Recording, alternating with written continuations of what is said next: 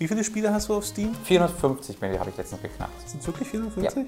Okay, dann bist du ja zumindest von der 500 nicht mehr so weit entfernt. Ich denke jetzt schon darüber nach, was für ein Spiel das große. Genau, es gibt ja ab und zu Jubiläum. auch so Collections, wo du gleich Mhm. 90 Spiele auf einmal kaufen kannst.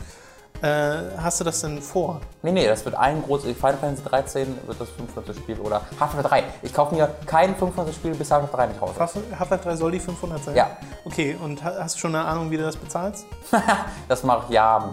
Irgendwelche Wege lassen sich immer finden. Weil hier durch Hook wirst du ja online bezahlt und das ist ja nicht so viel, da bleibt ja nicht so viel übrig. Bezahlt, ich deswegen, mache gerade Ausrufezeichen. Also das, äh, deswegen nehme ich mal an, du hast irgendwo noch Barreserven.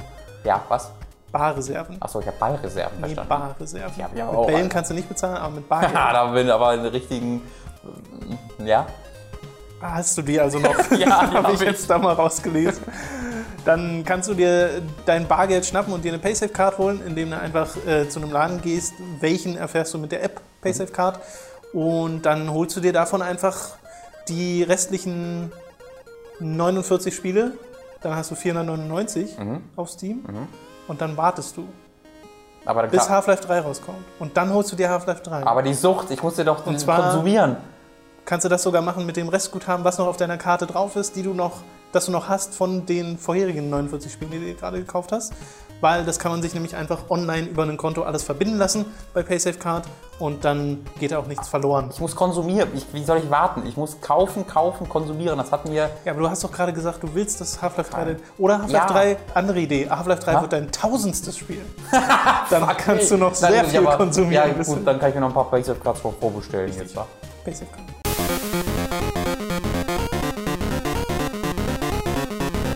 Willkommen bei Hooked FM Folge 18. Heute reden wir über Halo 5 Guardians, über The Legend of Zelda für die Wii U und über das Videospielkonzert Video Games Live. Außerdem die Spiele Pillars of Eternity, Final Fantasy Type Zero und Bloodborne.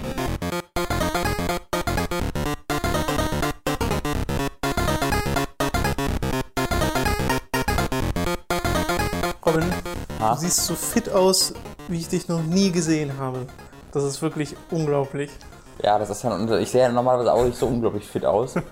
ähm, aber ich glaube, ich höre mich sogar ein bisschen unfit an. Ich weiß nicht genau, wie das Du, du funktioniert. klingst ein bisschen als, weiß nicht, wärst du gerade erst aufgestanden? Ja, das ist ganz, ja, das ist seltsam. Wenn man aufsteht und dann quasi einfach eine Hose anzieht und äh, ins Büro kommt, äh, dann äh, ist man, wird man nicht mehr wach, glaube ich, einen Tag Da fehlt der Aufwachprozess. Genau. Ja, bei uns ist leider zu Hause gerade ähm, die Rohre vers- verstopft. Das heißt, wir können nicht duschen oder äh, auch nicht Haare waschen. und Magst so. du die Geschichte, die du mir erzählt hast, nochmal Ja, erzählen? ähm, also das ist, ich, ich muss wohl irgendwie das zentrale Rohr sein, was verstopft ist bei uns, wo also Ja. Waschbecken, ähm, Küchen, Waschbecken, äh, Spüle nennt man es auch, oder und, und äh, Dusche bzw. Wanne, äh, wo beide, wo all das reinführt. Toilette anscheinend nicht. Ähm, und wenn man jetzt irgendwie das Waschbecken im Badezimmer anmacht, dann fängt es an in der Wanne zu blubbern. Und wenn man das in der Küche macht, genauso. Ähm, nicht nur das allerdings, sondern weil das Rohr verstopft ist, geht quasi das, wo, also wenn man, da, wo, das geht ins eine rein, ins andere wieder raus. Das heißt, wenn du was in die Küchenspüle wegschüttest, ist es höchstwahrscheinlich, dass es in der Wanne wieder rauskommt. Ja. Ähm, und dann hatten gestern meine Mitbewohner die tolle Idee, äh, Schokoladenkuchen zu backen. Ähm, und haben, da ist dann halt viel ähm, natürlich an den, am Besteck und sowas hängen geblieben, an den Tellern und sowas. Das heißt, wir hatten einfach so eine ganz, ganz viel so Schoko-Überreste-Soße, die sie dann Ja. abgewaschen haben und in die Spüle. Ähm, und dann bin ich nach Hause gekommen und dann dachte ich halt, da hätte jemand so richtig krass in die Wanne geschissen. so mit übelsten, also das war so, es war halt einfach so eine halbfeste braune Schokoladenmasse mit Stückchen drin. Ähm, und es war tatsächlich Schokoladenkuchen, aber man, man dachte es nicht. Nee. Und mittlerweile ist vor allen Dingen so, dass alles, was flüssig war, abgelaufen über Nacht. Weil es so, also, ein paar Bröckchen drin. das heißt, das jetzt sieht aus, als ob er mit richtig krass reingekotzt hätte, weil überall so Bröckchen an, an der Wanne liegen. Ähm, ja, das ist, also es sieht einmal schlimmer aus, als es ist zum Glück, weil ich bin jetzt sehr froh, dass die Toilette irgendwie ab, absetzt, Ja. hat, die funktioniert. Äh, da kommt auch nichts wieder hoch zum Glück. Ähm, aber deswegen konnte ich jetzt halt heute Morgen nicht duschen und so. Und äh, ich kann auch nicht Waschbecken lang laufen, weil das kommt dann auch direkt bei der Wanne raus. Das heißt, ich habe mir dann heute Morgen kurz das, einmal kurz Wasser ins Gesicht geworfen, die Zähne geputzt und bin dann Ja. losgegangen. Das, liebe Kinder, passiert, wenn man zu viele Haare oder kleine Stückchen von irgendwas Ja, das Klo, passiert, wenn ihr äh, in der Küche, in der Spüle runterspült. in der Küche bei der Spüle nicht so einen so einen siebmäßigen Aufsatz drauf habt, dass quasi die großen Essstücke auch mit das Rohr runtergehen. Das habe ich meinen Mitbewohnern schon gesagt, die mal kochen. Ich koche ja nicht. Aber haben sie sich nicht drum gekümmert und jetzt äh, habe ich mal am Tisch gehauen und gesagt, Leute, Salat. ihr bezahlt jetzt, also wir enden- erstmal erstmal bezahle ich jetzt Hälfte der Miete, ihr das Doppelte. Zweitens, Was? das war's. Ja, als Strafe. Ach so, Als Strafe. okay, alles klar. Gut, Aber ich äh, hoffe, dass heute der Klemmer kommt, ansonsten sitze ich morgen wieder so hier. Nur noch ein bisschen fertiger, weil ich wieder nicht geduscht habe. ja. Oh je. Ja. Wir haben hier im Büro auch leider kein richtiges Bad, sondern nur so ein Waschbecken. Waschbecken und ein Klo. Ja. Das wäre eigentlich nicht schlecht, wenn man hier noch eine Dusche hätte und sich da noch ein Mini-Ofen wohnt, dann könnte man tatsächlich hier drin wohnen. Ja, ich weiß nicht, ob es eine gute das, Idee ist. das fehlt leider noch. Das könnte sehr schnell eskalieren. Dann ist Robin, glaube ich, dauerhaft. Gibt es eigentlich keinen Grund mehr für deine Wohnung. So, wir kommen jetzt aber mal zu diesen Videospielen. Äh, die Woche war so nicht sonderlich reichhaltig gefüllt an News und äh, an Spielen auch nicht, auch wenn es ein paar wesentliche Spiele gibt, die wir aber dann noch gesondert behandeln wollen. Dazu kommen wir gleich noch. Deswegen wird wahrscheinlich der Cast diese Woche ein bisschen kürzer. Mal gucken. Entschuldigung. Wir Wir, können ja ein bisschen langsamer reden. Ähm, nee, lass mal lassen. Also du redest ja gerade sowieso ein bisschen so zwei Oktaven tiefer. Aber Ja. Aber echt nicht absolut. Also, das ist krass. Ja, ja, ich weiß. äh, wir kommen zu Halo 5 Guardians. Da gibt es jetzt nämlich zum einen einen Release-Termin, der 27. Oktober ist es. Da erscheint Halo 5 für die Xbox One und es sind neue Trailer erschienen. Yay. Und im Endeffekt ist es ein Trailer, aus, der halt zweimal erschienen ist, aus zwei verschiedenen Perspektiven, mehr oder weniger. Äh, und das, sie, sie machen eine ganz interessante Kampagne draus. Ja, ich bin froh drum, dass es anscheinend wieder eine richtige. Also, Halo 4 war da ein bisschen enttäuschend. Die war sehr straightforward und es gab halt Trailer und so. Aber Aber, da wurde doch auch irgendwie groß angekündigt, hier Ridley Scott-Trailer und sowas. war das Ridley nicht da? Scott, Nee, Ridley Scott war das, war Nightfall. Ridley Scott Productions. Aber es, war dann die, es gab doch diesen einen Trailer Ja. für Halo 4. Ach so, stimmt. War das nicht Ridley Scott? Der, das weiß ich nicht. Aber der war cool. Das recht. Der Live, du meinst der Live-Action-Trailer, der in die Spielszene überging? Das kann sein. Also es gab halt eine Szene, wo, wo in der, in, im Spiel selbst gibt es eine Cutscene, wo die Infinity abstürzt. ja. Ähm, und du siehst das einfach nur halt, wie dieses Schiff aus dem Wolk durch die Wolkendecke bricht und abstürzt. Und die hatten das quasi gegengeschnitten mit ähm, Live-Action-Szenen, wo die Infinity quasi, ähm, wie nennt man, wenn man eine, eine Flasche an einem Schiff zerbricht, um es, Achso. wie ist das ähm, Wort, was ich gerade suche? Nennt man es da auch Taufen? die, die Infinity wurde getauft, so. Ähm, und da wurde halt von irgendeinem Militärmenschen darüber geredet, wie krass die ist. Und dann wurde das gegengeschnitten mit Leuten, die halt in dem Ding sitzen und gerade am Schreien sind und panisch am sein, weil es gerade abstürzt. Und das ging dann in die Cutscene über vom Spiel. Das Ja. war richtig cool.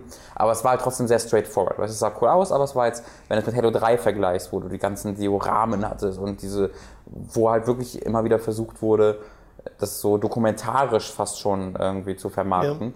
Ähm, und es gab ja auch krasse ähm, ARGs, ne, also so wie nennen Alternate Reality Games, es, glaube ich. Ähm, das heißt, wo Leute gar nicht genau wissen, was sie da jetzt gerade machen und einfach herauszufinden versuchen, wo es denn der Trailer versteckt ist und sowas. Und das hatten sie mit Halo 2 auch gemacht und bei Halo 4 ist dann ein bisschen rausgefallen und jetzt mit Halo 5 scheinen sie diesen Weg ja wieder zu gehen, weil dieses Hunt the Truth Hashtag Hunt the Truth ähm, läuft jetzt ja schon seit einer Woche oder so, zwei Wochen oder sowas, oder sogar vielleicht ein bisschen länger. Ähm, und da sind jetzt auch die Fans schon durchgehend dran und analysieren Webseiten und Ja. programmieren da Sachen durch und hast ja nicht gesehen.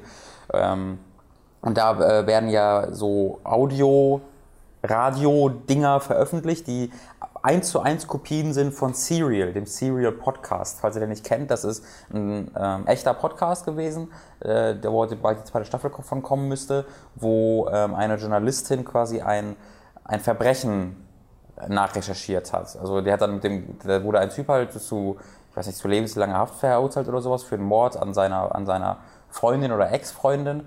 Und irgendwie ist sie darauf gekommen und hat halt selbst recherchiert, hat halt viele Löcher drin gefunden ähm, und hat halt dann selbst mit den Zeugen geredet und mit dem, äh, mit dem angeblichen Mörder, Yus, Yusuf Mehdi hieß der, nee, Yusuf Mehdi ist von Xbox. Ich glaube, der ist aber auch Yusuf. Ähm, das ist, ich, die Mehdi kam automatisch, weil ich Yusuf sonst nie, nie ja. höre, weißt du? Ich glaube, der hieß, wie hieß der? Ah, Ad, Ad, Adnan, der hieß Adnan. Adnan hieß der, nicht Yusuf, Okay. Entschuldigung. Ähm, jedenfalls, der, äh, mit dem hat er ganz viel, mit dem hat, er, hat sie ganz viel gesprochen und mit Zeugen und sowas. Und das war super interessanter, cooler Podcast. Ähm, und das ist halt eine 1 zu 1 Kopie davon, dass halt ein Journalist von ONI, der Geheimdienstzentrale der, der menschlichen, ähm, des menschlichen Militärs, wurde quasi dazu beauftragt, eine solche Serie über den Master Chief zu machen. Ähm, und hat auch von ONI dann Interviewpartner und sowas bekommen. Ähm, und jetzt in der ersten Folge spricht er quasi nur mit Leuten, die den Master Chief aus der Kindheit kennen und sagt dann so, ja, nee, das, ist- das ist der Master Chief. Und das ist eine ganz, ganz coole Idee. Ähm, allerdings kommt das gar nicht hin, weil zu dem Zeitpunkt, also die reden da über den, wo er schon längst tot war. Der wurde ja, glaube ich, mit sechs Jahren entführt. Das ist ja so, diese Spartans, jetzt kommt ein bisschen Halo-Lore. Ist das zu, ist das zu viel? Nee, nee, oder? mach okay. Äh, In der Halo-Lore, die- es gibt ja ganz, ganz, ganz, ganz viele Spartan. Es gibt Spartan 2, 3 und 4 und Master Chief ist ein Spartan 2 und die wurden ähm, so, ähm, ich sag mal, hergestellt, dass quasi begabte Kinder ähm, vorher rausgesucht wurden im ganzen kolonialisierten Universum, ähm, wo die Menschheit halt unterwegs ist und dann wurden diese Kinder vom Militär entführt und durch Klone ersetzt, die innerhalb von einem Jahr oder sowas gestorben sind. Ähm, also recht schnell, die waren einfach nicht lebensfähig. Das heißt, die Eltern wurden halt dann nicht äh, skeptisch und sowas, aber die haben dafür dieses Kind dann. Und dann wurden die Kinder halt äh, trainiert und ähm, erweitert physikalisch und dann ist irgendwie drei Viertel sind dann bei diesen Operationen gestorben äh, und dann halt, halt nur die krasseste Elite überlebt und äh, der Master Chief war dann einer von denen. Und jetzt in diesem Interview, das jetzt im Zuge von Hunt the Truth Episode 1 veröffentlicht wurde oder in dieser Interviewreihe, redet er halt irgendwie mit den Leuten, ähm, wo die darüber reden, was passiert ist, als Master Chief 13 Jahre alt war und so, wo der schon äh, sehr sieben Jahre lang irgendwie weg war. Ähm, nee, doch sieben Jahre lang. Jetzt weiß ich halt nicht genau, ob das der Klon einfach war, der so lange überlebt hat. Ich glaube, die überleben eigentlich nicht so lange, aber vielleicht vertue ich mich da gerade auch. Ähm, oder ob da vielleicht doch irgendwas hintersteckt, weil ich vermute gerade, dass äh, das so ist, oder dass die Story hinter diesem Hunt the Truth Ding sein soll, dass Oni, dieses Geheimdienst-Ding, die sind immer, das, sind, das ist so eine Art Bösewicht in Halo, in der, in der Deep Lore, wenn du die Bücher kennst und sowas, Ja. weil die einfach immer auf ihr eigenes Interesse und das Interesse der Menschheit als Ganzes aus und über Leichen gehen und äh, auch mal Rassen auslöschen deswegen und sowas.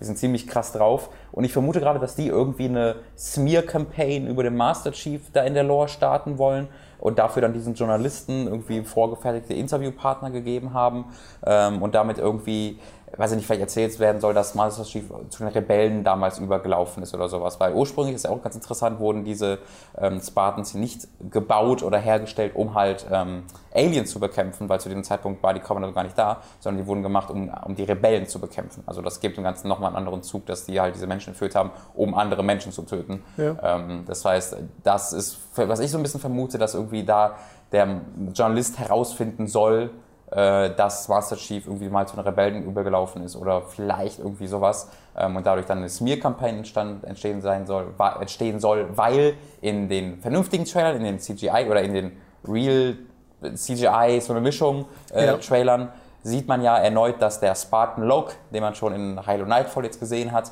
ähm, und auch in den Trailern von, für die Master Chief Collection oder in den Zwischensequenzen vor und nach der Master Chief Collection, der jagt den Master Chief und äh, will ihn offensichtlich töten ähm, und es scheint, oder zumindest festnehmen. Und irgendwas ist wohl passiert, dass die Menschheit Oni den Master Chief jagt ähm, und das, ich, ich bin gespannt, was das, was das sein soll. Funktioniert also schon mal gut, die Kampagne. Ja, ich, bin, ich, ich, ich liebe so Kampagnen, wo man nicht genau weiß, wo, was das Ja, soll ja, und ja, wo halt äh, Sachen drumherum gemacht werden, statt einfach nur Trailer. Ähm, und dieses Ding ist halt super produziert, dieses Radio-Show-Podcasting. Äh, und es ist halt wirklich eins zu eins Serial, erinnert von der Machart wirklich eins zu eins daran. Ähm, hat mir wahnsinnig gut gefallen. Okay. Wie gesagt, 27. Oktober erscheint das Ding. Ich bin da ja nicht so drin in dieser Lore. Also ich habe da kurz reingehört gerade und mm, sehr schnell rauskommen weil- sozusagen. Aber ich, äh, also wir haben ja gar nicht mit gar noch gar nicht erklärt, was jetzt war. Genau. Genau, stimmt. Der Trailer war, das war ja dann, war auch quasi dieser Lock oder so? Also der, das war ja das ganz coole, die, diese, das sind zwei Trailer halt. Ja. Ähm, und der, die Lauf, die liefen während Walking Dead in Amerika. Das heißt, zuerst lief die, der erste Trailer irgendwie nach der ersten halben Stunde äh, und dann nach, nach in der zweiten Folge oder am Ende der ersten Folge lief dann dieser zweite Trailer. ja, Soll ich erklären? Also mach, im, im mach, ersten, du kannst, du weißt eher, was da passiert Okay, als ich. also im ersten Trailer sieht man, der heißt der Spartan Lock Trailer und da liegt halt Master Chief, ist schwer verwundet ähm, am Fuße einer gigantischen Master Chief Statue in einer völlig ruinierten Umgebung, wo Also könnte eine Atombombe eingeschlagen sein. Im Hintergrund sieht man die, wenn ich mich richtig nicht verguckt habe, sieht man die UNSC Infinity, dieses gigantische Schiff aus Halo 4, Mhm. was so eine äh, wichtige Rolle eingenommen hat. Die, die ist völlig zerstört im Hintergrund. Ähm, und der äh, Agent Locke läuft halt zu Master Chief und sagt halt irgendwie, du sollst, oder du warst unser Savior und jetzt hast du das gemacht, äh, irgendwie, das ist jetzt vorbei. Und zieht halt die Waffe und zielt, und zielt auf ihn, während Master Chief so völlig zerstört am Fuß dieser Statue liegt. Da hat man sich so, hm, das ist ja komisch, das verwirrt mich jetzt ein bisschen. Und dann Ja. kam der zweite Trailer und der ist fast eins zu eins das gleiche. Es ist, es, es ist eine andere Tageszeit, es ist exakt die gleiche Umgebung, aber die Umgebung ist anders zerstört, die Infinity ist nicht ganz so kaputt, die Statue ist nicht ganz so kaputt vom Master Chief und dann liegt aber auch am Fuße der Master Chief Statue, stattdessen liegt Agent Locke und Master Chief geht auf ihn zu und er sagt dann halt so, this is what you wanted, irgendwie, äh, your mission is over now Locke, but mine is just beginning und dann pullt der seine Waffe auf ihn und dann ist das vorbei und äh, die Tagline ist die ganze Zeit, there are two sides to every story Ja. ähm, und sie sagen auch, this is the second part of the truth. Also die sagen nicht, dass eines, das ist was passiert ist, sondern es irgendwie beides passiert sei. Und das, oh, das ist so interessant. ich bin da so angefixt von. Ich habe eine, ich glaube ganz persönlich, dass äh, äh, das was das zweite ist passiert, also wo Master Chief halt zu Locke geht Ja. ähm, und Locke zerstört am Boden liegt, aber, Locke, aber er tötet Locke nicht, sondern lässt irgendwie Locke leben. Irgendwie zieht er Locke auf seine Seite und äh, damit aber Locke dann nicht von Oni quasi exekutiert wird, ähm, geht dann, äh, lässt er dann Locke zu Oni wieder laufen und dann entlassen sie quasi in den Plan entstehen, dass Locke dann Oni erzählt, dass das so rum passiert ist, wie dann der erste Trailer dargestellt hat. Ähm, Vielleicht machen sie dann sowas wie bei Halo 2, wo du so zwei Leute spielst. Das ist ja das ist schon bestätigt. Also Ist das so? äh, ich glaube, es ist, ich, das, also das ist auf jeden das ist nicht bestätigt, aber ich glaube, es war heavily implied, dass man sogar über die längere Zeit Log spielt. ah, echt? Ja, dass, Okay. es, dass es um Master Chief gehen soll, aber man schon eine, also man, es ist auf jeden Fall bestätigt, dass man Log spielt. Ja. Ähm, es ist auch, man spielt auch Master Chief, aber ich, es war, man weiß noch nicht genau, wie das jetzt zusammenläuft, ob sie vielleicht Koop-Partner sind. Ähm, würde ja Sinn ergeben für, die, für, die, für das Gameplay auch oder ob es wirklich verschiedene Missionen sind, wie bei, wie bei äh, Halo 2. Ähm, das weiß man noch nicht, aber ich kann die E3 jetzt kaum erwarten, weil die E3 wird ja dann der. Singleplayer, äh, das Debut, weil das muss man jetzt ja auch mal klar machen, wir haben noch nichts vom Singleplayer gesehen, äh, vom Gameplay. Und das ähm, haben sie ja bei Halo 4 und ich glaube bei Halo 3 auch so gemacht, dass das erst drei, vier Monate vorher auf Ja. der E3 gedebut wurde. Ich Ähm, auch gar nicht schlecht, kann man nicht so viel zeigen bis zum Release.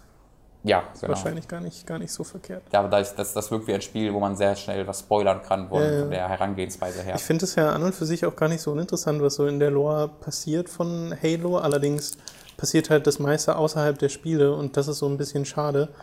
Äh, ich hatte ja auch hier Halo, äh, wie heißt diese Collection der Minifilme? Der Legends. Kurzfilme? Legends, genau, gesehen. Äh, was ich auch interessant fand und Halo 4 erzählt ja ein bisschen mehr, Mhm. aber erwartet hatte ich zumindest das Gefühl, Vorwissen, das ich nicht hatte und äh, deswegen auch mit dem Bösewicht zum Beispiel eher wenig anfangen konnte. Ich hoffe, dass sie das in Halo 5 vielleicht ein bisschen besser machen. Ja, Halo 4 war halt dann das erste. Weil jetzt kommt es mir schon wieder so vor, dieser Lock zum Beispiel. Also den gibt's auch kenne ich ja nicht. Das auch- überhaupt ist nicht. auch Ja, aber du sagtest ja, Nightfall kommt der vor. Ja, nee. Also es gab ja Nightfall, aber also da läuft er halt rum und sagt, oh, ich Ach so, okay, da- Marine. Also es ist zwar Also es- es eine findet- Geschichte, aber Es findet die keine nicht viel Charakterisierung erzählt. statt. Nein, Okay, nein, es ja, findet okay. null Charakterisierung statt. Ähm, das, das hat auch geschadet, weil er, da habe ich mir ja gedacht, meinst du, das ist ein scheiß Schauspieler, aber es lag einfach nur daran, dass, weil das ist ja der Voice Actor, der den spielt, Ja, aber, ja. aber es lag einfach nur daran, dass das einfach unglaublich schlechtes Writing war und die Dialoge Okay. ganz furchtbar waren und sowas. Ähm, deswegen, da hast du jetzt kein Vorwissen, was fehlt. Ähm, und das ist ja ein bisschen das, was 343 macht, nämlich diese Deep Lore, ich glaube, so nennt man das, äh, die vorher halt immer Teil nur der Bücher war ähm, und die immer so nebenbei lief, die halt in die, in die Hauptspiele zu bringen und einen Ja. größeren Fokus auf die Geschichte zu legen. Und das hat halt bei Halo 4 dazu geführt, dass weil da dieser Punkt war, wo das erste Mal gemacht wurde, dass natürlich viele Leute, die da nicht dran waren, total verwirrt waren. Ähm, sie hatten ja diese eine Cutscene gemacht, wo alles mal erklärt wird mit dem Didakt und dem Librarian und so, aber es war halt eine Cutscene, ähm, die man dann auch schnell wieder vergisst im, im, im, im ganzen Ding. Ähm, aber jetzt gehen sie ja, jetzt machen sie anscheinend so einen Mittelweg, weil es, es gab ja einer, einerseits in Halo 4 diese genetische Erweiterung von Master Chief durch diese Librarian, ähm, wo äh, optisch nichts passiert, aber weißt du noch, wenn, als, dieses, als diese Raumstation von dem ähm, Composer ausgelöscht wurde, wo die Leute so äh, schmelzen und man kurz das Skelett Ja, sieht. ja, ja. Und da, da hätte ja Chief eigentlich auch sterben sollen, tut er aber nicht, weil halt vorher die ähm, Librarian irgendwas mit ihrem mit seinem genetischen Code gemacht hat. Ähm, und ich vermute halt, dass das irgendwas damit zu tun haben wird. Ähm, und am Ende von Halo 4 war ja er auch nicht mehr so ganz happy, weil halt Cortana Ja. ähm, natürlich erledigt war. Und er, eine IO Machine oder Soldier, da haben sie ja wirklich erstmal angefangen. Vielleicht ist Master Chief ja auch sowas wie ein Charakter. Ähm, und da bin ich, da freue ich mich drauf, dass das so weitergeführt wird. Vielleicht ein bisschen weniger Fokus auf die Forerunners. Ähm, sieht ja auch ein bisschen so aus. Aber ich hoffe trotzdem, dass, dass der Didakt wieder da ist, weil das war. Du musst dir vorstellen, der wurde über eine gesamte Buchreihe als der krasseste Ultra, der Krieger, der Forerunners und der Badass und ihr habt alle keine Ahnung, was passiert und der ist so krasse. Und dann taucht er zweimal im Spiel auf und dann wird er durch eine Granate getötet. ähm, aber der scheint ja nicht tot zu sein. Also ich, Okay. ähm, der, der taucht tatsächlich auch danach in einem Comic auf. Also ein Comic, der nach Halo 4 spielt, da ist der Didakt wieder drin. Also der hat auch auf jeden Fall überlebt, aber ich weiß nicht mehr, was im Comic passiert. Okay. Ich, wenn er im Comic getötet wurde, bin ich beleidigt.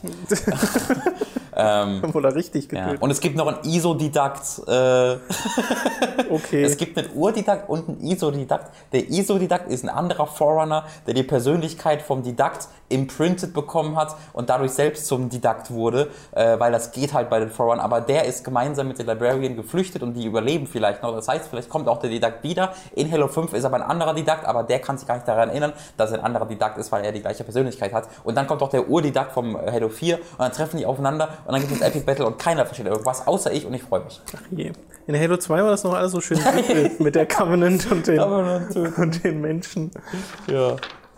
In Halo 2 haben sie angefangen, die Story zu erzählen. falls ihr irgendwann mal anfangen wollt, irgendwie Bü- Halo-Bücher zu lesen ähm, und auch wirklich auf richtig, richtig anders und gut geschriebene Cypher steht, also nicht irgendwie so typische Videospielbücher, dann lest euch die Forerunner-Trilogie durch von Greg Bear. Greg Bear ist halt so ein vielfach preisgekrönter Sci-Fi-Autor und das ist eine, also da hatte sogar ich Probleme, das auf Englisch zu lesen, weil das einfach so krass Okay. geschrieben ist ähm, und aus, vor allem aus der Ich-Perspektive der Forerunners. Das heißt, jedes zweite Wort ist ein Wort, was du nicht kennst, weil es in der, in der menschlichen Sprache einfach gar nicht existiert. Aber damit spielen sie halt total.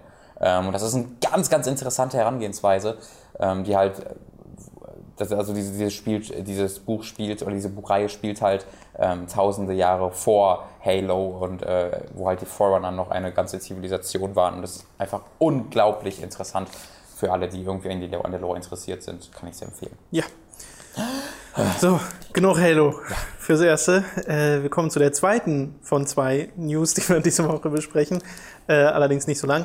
Nämlich, äh, dass The Legend of Zelda für die Wii U verschoben wurde auf 2016 und, was ich tatsächlich ziemlich krass finde, dass sie es dieses Jahr nicht auf der E3 zeigen Ja, werden. das ist krass. Ähm, der Aon Aonuma, der hat schon gesagt, sie haben, als sie jetzt, also weil es ja das erste Open World Zelda ist, wollen sie dieses Spiel jetzt quasi um noch weitere Ideen erweitern, die während der Entwicklung halt aufgekommen sind und das noch verbessern und bla bla bla bla bla. Ist ja auch im Endeffekt egal, sie arbeiten halt einfach noch weiter dran und es braucht noch mehr Zeit. Äh, deswegen verwundert das nicht wirklich und es ist auch nicht das erste Zelda, was mal verschoben wurde auf irgendeine Art und Weise. Aber dass sie es gar nicht erst zeigen, finde ich halt ein bisschen komisch, weil wenigstens irgendwie, was weiß ich, einen Trailer zusammenpappen aus äh, Gameplay-Material in dieser offenen Welt wäre halt schon ganz cool gewesen. Weil so richtig viel hat man ja noch nicht gesehen. Man hat dieses eine bisschen Landschaft gesehen und diesen Semi-Trailer, der in, auf der E3 letztes Jahr gezeigt wurde. Und danach gab es ja noch dieses eine Video, wo sie vom Fernseher abgefilmt haben. Was dem Spiel, finde ich, keinen so großen Gefallen getan hat, weil es da wirklich nicht so toll aussah. Deswegen weiß ich noch nicht so richtig, was ich vom nächsten Zelda bisher so halten soll. Also da anhand dessen, dass die das auf der E3 nicht mehr zeigen, würde ich ja fast vermuten, dass es Ende 16 kommt. Ähm, weil das, irgendwann muss ja das Marketing dann anfangen. Ja, ja, ich, ich, ja. Also ich könnte mir auch vorstellen, dass es jetzt nicht irgendwie Februar 2016 sein wird. Ende 16 kommt, kann man dann noch ein Wii U-Spiel veröffentlichen, dieser, dieser Art?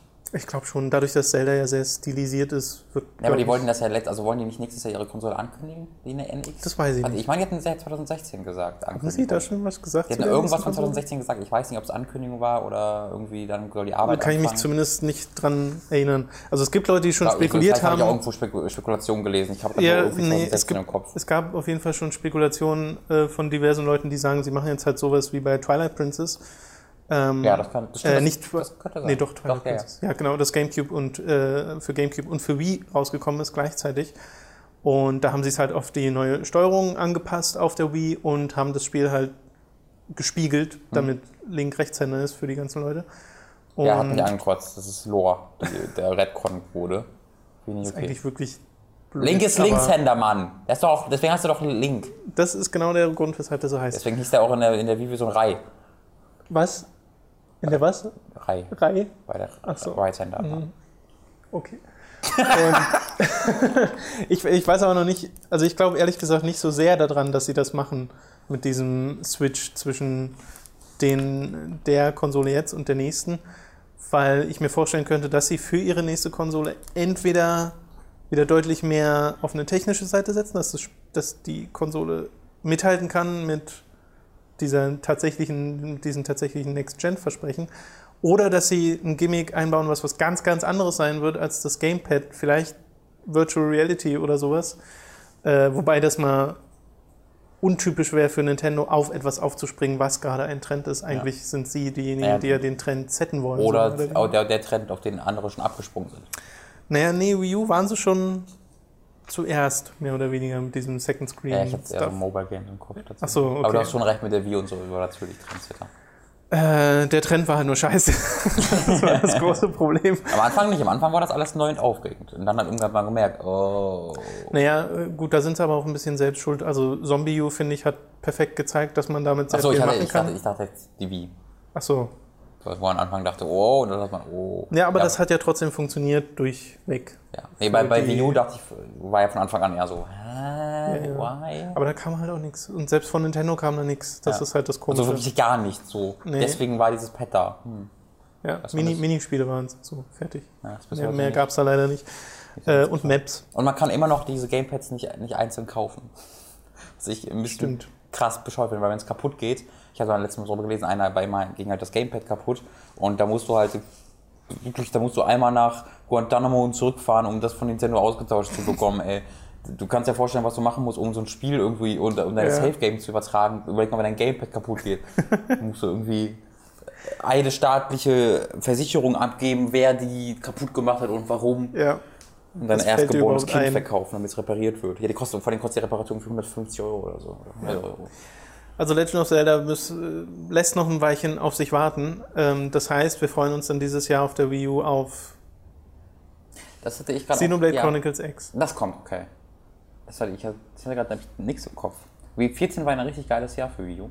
Ja, aber dieses Äh, Jahr, dieses Jahr also es kam halt Smash, was halt ein Riesending ist für, äh, für Nintendo. Letztes Jahr. Smash Bros. kommt War jetzt. Smash letztes Jahr? Klar. Ja, stimmt. Ach ja, stimmt. Oder? War Smash. Wann kam denn Smash? Das kann doch. Ich meine, das kann. Ist das schon wieder so lange her? Ja, muss. Ja, klar, das, Doch, doch, da saß klar. man aber gespielt, ja, ja, ja, bevor. ja, stimmt. Stimmt. Ja. Okay. Oh, weird. Das war Stimmt, gerade das ich war gerade komisch, komisch in meinem Da saß Gedächtnis. ich alleine hier und habe das gespielt, als ich Ja, ja, ja. Fand ich nee, weiß noch. Aber dieses Jahr ist einfach schon, die Zeit vergeht so schnell. Und dann wollte ich das am anderen Tag auch machen, hat es mitgenommen. Fuck. Nee, dann gibt es dieses Jahr einfach wirklich kaum noch was. Also Splatoon gibt es halt, äh, wo Hm, okay. Nintendo auch einen, einen großen Deal drum macht, was ich auch gut finde, weil es halt eine neue IP ist und sowas. Das, das finde ich wirklich äh, toll. Da haben sie neulich erst den Singleplayer vorgestellt, wo ich gar nicht wusste, dass das überhaupt einen Singleplayer haben soll. Ja. Ähm, mal gucken, was daraus wird. Das kommt ja dann auch, glaube ich, halbwegs bald. Und äh, so? es gibt noch. Ich, äh, Mario Party kam, aber das würde ich nicht zu, diesen, zu dieser Ach nee, Mario Party Riege dazu zählen. hat auch keine guten Kritiken bekommen. Ähm, das, ansonsten fällt mir nichts ein, ansonsten wird auch nichts mehr kommen. Devil's Third kommt noch. Ansonsten fällt mir nichts ein, ansonsten wird auch nichts mehr kommen. Ja, also ist ein bisschen schade. Zelda war so die große Wii U-Hoffnung dieses Jahr und jetzt kommt halt erst nächstes Jahr, was aber wahrscheinlich wesentlich besser ist für das Spiel. Darf ich mal kurz was fragen? Mhm. Freut man sich da als, äh, so richtig krass noch drauf, nachdem so retrospektiv ich immer das Gefühl bekomme, dass Leute Twilight Princess und Skyward Sword nicht gut finden? Also ich bin, Hype ist es nicht wirklich. Das ist aber schon krass, Ja, dass man bei, bei Zelda, weil du bist ja schon ein Zelda-Fan eigentlich. ja aber ich, war ja schon immer eher Fan der, also ich, mir gefallen die 2D-Zeldas insgesamt, glaube ich, deutlich besser, obwohl die ach, machst 3D, Das, machst das eher 3D, ne? ich glaube schon, obwohl die 3D-Zeldas halt ähm, rein vom musikalischen und so deutlich mehr Akzente gesetzt haben und sehr viel emotionaler sind, auch in Retrospektive, also vor allem halt Ocarina of Time. Ja. Aber danach wurde es halt so, Majora's Mask habe ich halt nicht mehr gespielt damals, weil ich es einfach verpasst habe. Äh, Wind Waker habe ich irgendwie zur Hälfte gespielt, dann hat es mich irgendwie verloren. Und Twilight Princess habe ich im Verlauf von zwei Jahren durchgespielt. Das hatte viele Stellen, die ich sehr, sehr nervig finde. Und da, bei Twilight Princess hat es so richtig angefangen mit der Spielzeitstreckung, wo sie Sachen reingepackt haben, Ja. die, die ich einfach mega langweilig Wobei, finde. Und bei Skyward Sword hat Angefangen, Ocarina, äh, äh, ähm, Wind Waker mit dem Ende. Ja, ja, gut, Wind Waker hatte auch schon so eine, so eine Aber es schlimme hat Werk halt erst am Ende, weil deswegen haben es nicht so viele mitbekommen. Richtig. Aber Twilight Princess halt von Anfang an, wo das einfach mal, wo das Spiel eine Stunde braucht oder so, bis es so richtig losgeht. Und in Wind Waker war es noch so zehn Minuten, glaube ich, dann hast du dein Schwert und äh, verabschiedest dich von deiner Oma und gehst auf dein Abenteuer. Und äh, das ist halt diese, dieser Trend, wo dann fortgesetzt mit Skyward Sword, wo es auf die Spitze getrieben wurde, weil dieses Spiel hat Spielzeitstreckung, das hat so gar keinen so Respekt weit für meine Zeit. Spitze. Spitze? Wurde auf die Spitze getrieben. Ach so, auf die Spitze. Ja. Ja. ja, es war eher so. Das war ein bisschen weit hergeholt. So halt. Würdest auf dem Berg spielen, dann hättest du das machen können. Ja. Äh, Ja, keine ne? Ahnung, deswegen, aber sie haben halt auch noch nicht genug gezeigt und gesagt, Open World ist halt bei mir eher so ein, ich habe da ein bisschen Angst vor, dass es jetzt noch mehr ist. Dadurch, dass es noch mehr Zelda ist, noch mehr Welt, wird es noch mehr wie in Dragon Age Inquisition, wo, so- wo so Inhalte drinstecken, aber die Ja. sind halt alle so ein bisschen. meh. Weißt du, was ich ganz geil finde? Ein Wii U 2D Zelda mit Production Values à la äh, Ori and the Black Forest, wo richtig mal im Artstyle was reingeraubt wird und wo man, also wo, was Ja, ja, sich so richtig schön. weghaut. Ähm, das finde ich ganz geil. Ja. Weil ich bin auch so eher wie du. Ich habe Mhm. ich hatte ja, ich habe ja einfach diese emotionale Verbindung zu der Serie nicht. Ähm, und das, das ist deshalb komisch, weil ich halt genau wie ihr auch A Link to the Past damals, also in meiner Kindheit voll viel gespielt habe. Ja. Aber es ging danach irgendwie nie weiter. Ähm, aber ich bin halt jemand, der die, die zweite Serie das auch echt mag. Ich, Link Between Worlds bin ich ja wirklich großer Fan von. Ja. Ähm, Aber das hat halt optisch kaum was gemacht, ne? Das war, sah halt so aus, wie es aussah. ja, aber es sah halt auf den 3DS schon deutlich besser aus als auf den Screenshot. Das war am ja, ja noch? allein schon, weil Das es sah ja richtig scheiße aus. ja, na, in, in Screenshots Bewegung macht es halt auch viel aus, weil es halt auch mit 60 Frames die Sekunde läuft. Aber es war so gar kein Artstyle, weißt du, es war jetzt nicht so. Nee, das richtig. Between Worlds, sondern es war so, ja, hier ein Spiel. Ja, aber Ocarina of Time war halt bei mir ein sehr, sehr prägendes Spiel damals, weil ich das ja fast zu Release gespielt habe, oder ein Jahr später oder so. Und das hat halt den Spielgeschmack auch krass geprägt. Aber danach, nach Ocarina of Time, gab es nicht nochmal ein 3D-Zelda, was mich so gepackt hat. Und gäbe es vielleicht, wenn ich Majora's Mask einfach gespielt hätte, aber das hatte ich halt damals einfach nicht. Und das werde ich ja jetzt nochmal nachholen. Und ja, Ja, das heißt, also ich, ich höre halt immer wieder nur, wenn, wenn über 3D-Zelda gesprochen wird, halt, so wie ich das mitbekomme, immer nur über Ocarina und Wind Waker gesprochen werden. Ja, ja. Jetzt, Naja, da, können wir, da können wir auch äh, gleich nochmal drüber sprechen, weil da gibt es eine ganz schöne Anekdote. Äh, bei Twilight Princess ist halt im Endeffekt Ocarina of Time nochmal so ein bisschen in, in vielen Teilen und ist an und für sich auch das bessere Spiel als Ocarina of Time, Ja. wenn man es aus der heutigen Sicht betrachtet. Aber damals hatte Ocarina of Time halt einen viel größeren Impact und Twilight Princess war so, ja, okay, ich weiß, was ihr da machen wollt, es soll wieder ein bisschen düsterer werden nach Wind Waker und sowas, aber äh, Ja. dafür fand ich das, was sie storytechnisch versucht haben in, in Twilight Princess mit am besten. Und Skyward Sword finde ich einfach in, in Retrospekt wirklich nicht so toll. Äh, ganz kurz als Teaser für das Thema, wo wir später zurechtkommen, äh, noch hinkommen, aber das passt jetzt zu Zelda ganz gut.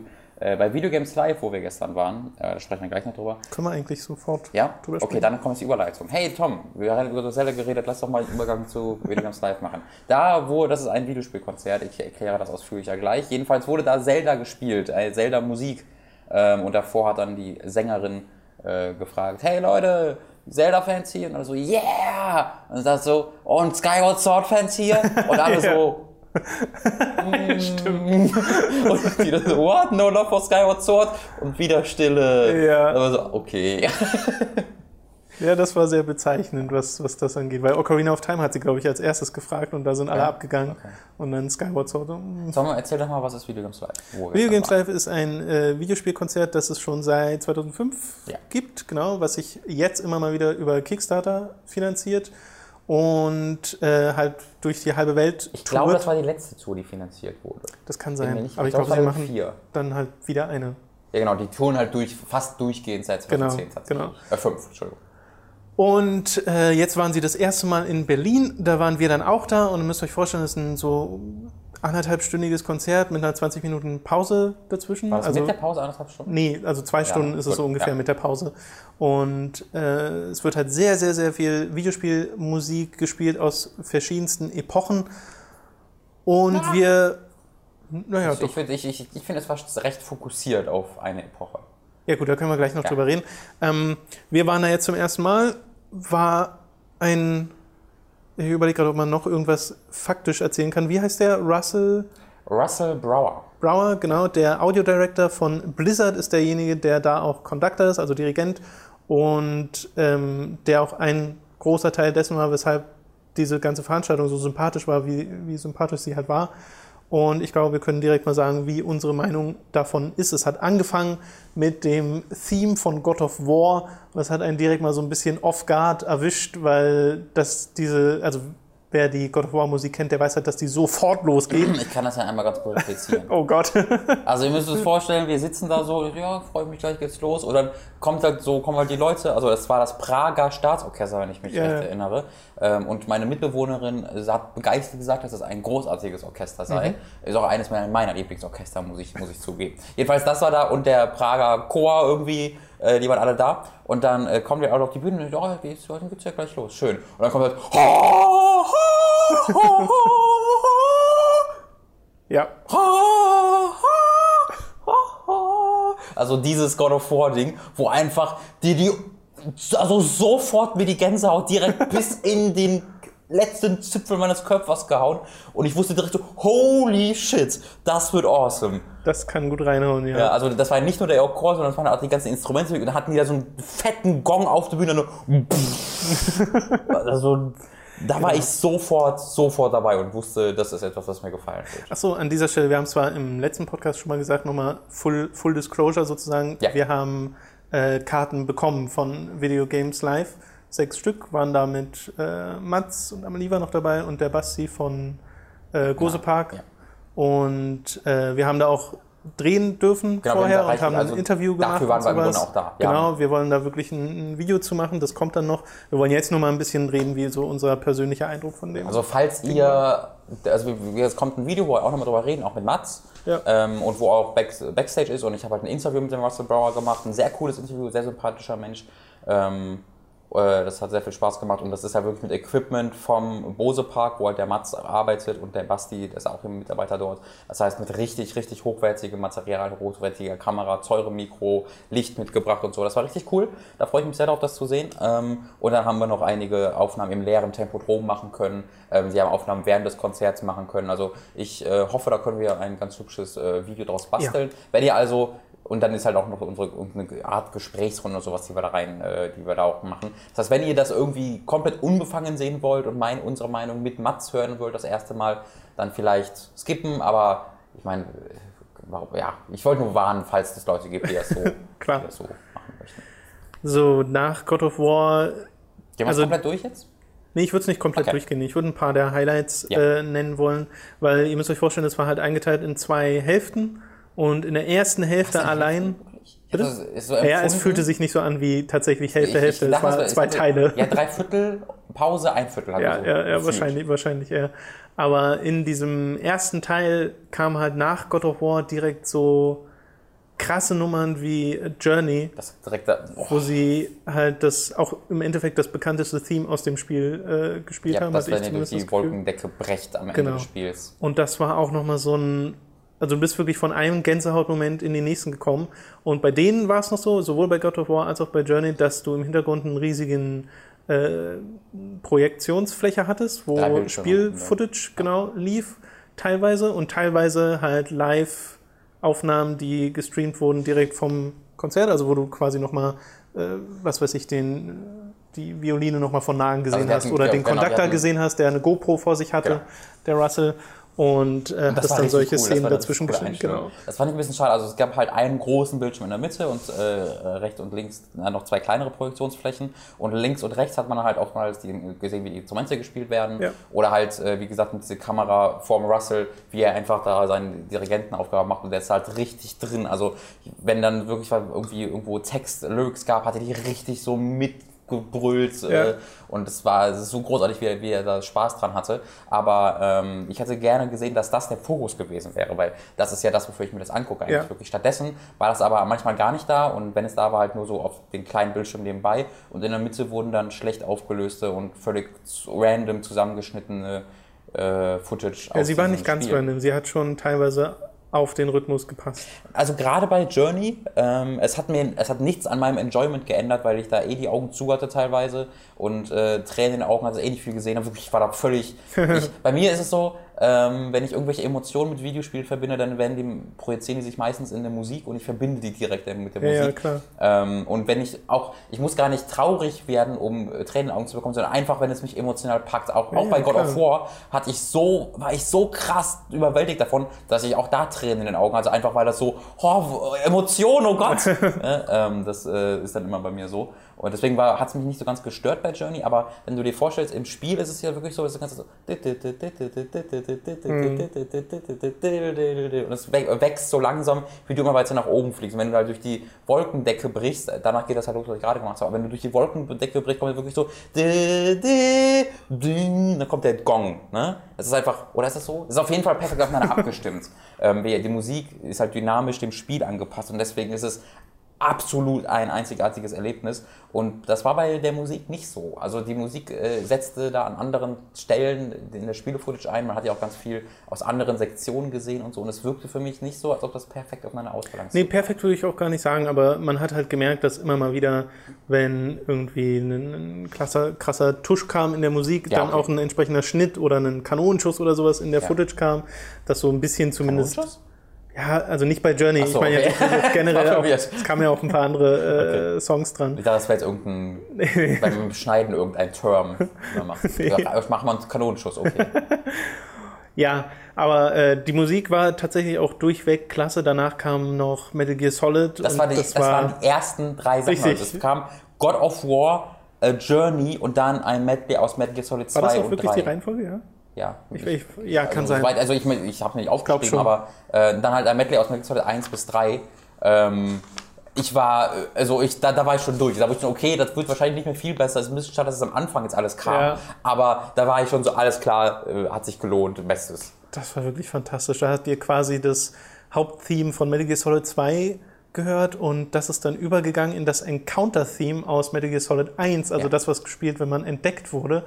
Und das halt mal orchestral zu hören, ist tatsächlich richtig cool, weil das kennt man ja nur als diese ja mehr oder weniger MIDI-Klänge, Ja. äh, die es auf der PlayStation 1 Disc gab. Oder ich weiß nicht, was in, in, auf dem GameCube Remake Midi spielt. war es, glaube ich, nicht, oder? Naja, nee, aber halt Ja. nicht so hochqualitativ, was äh, da passiert ist und vor allem elektronisch.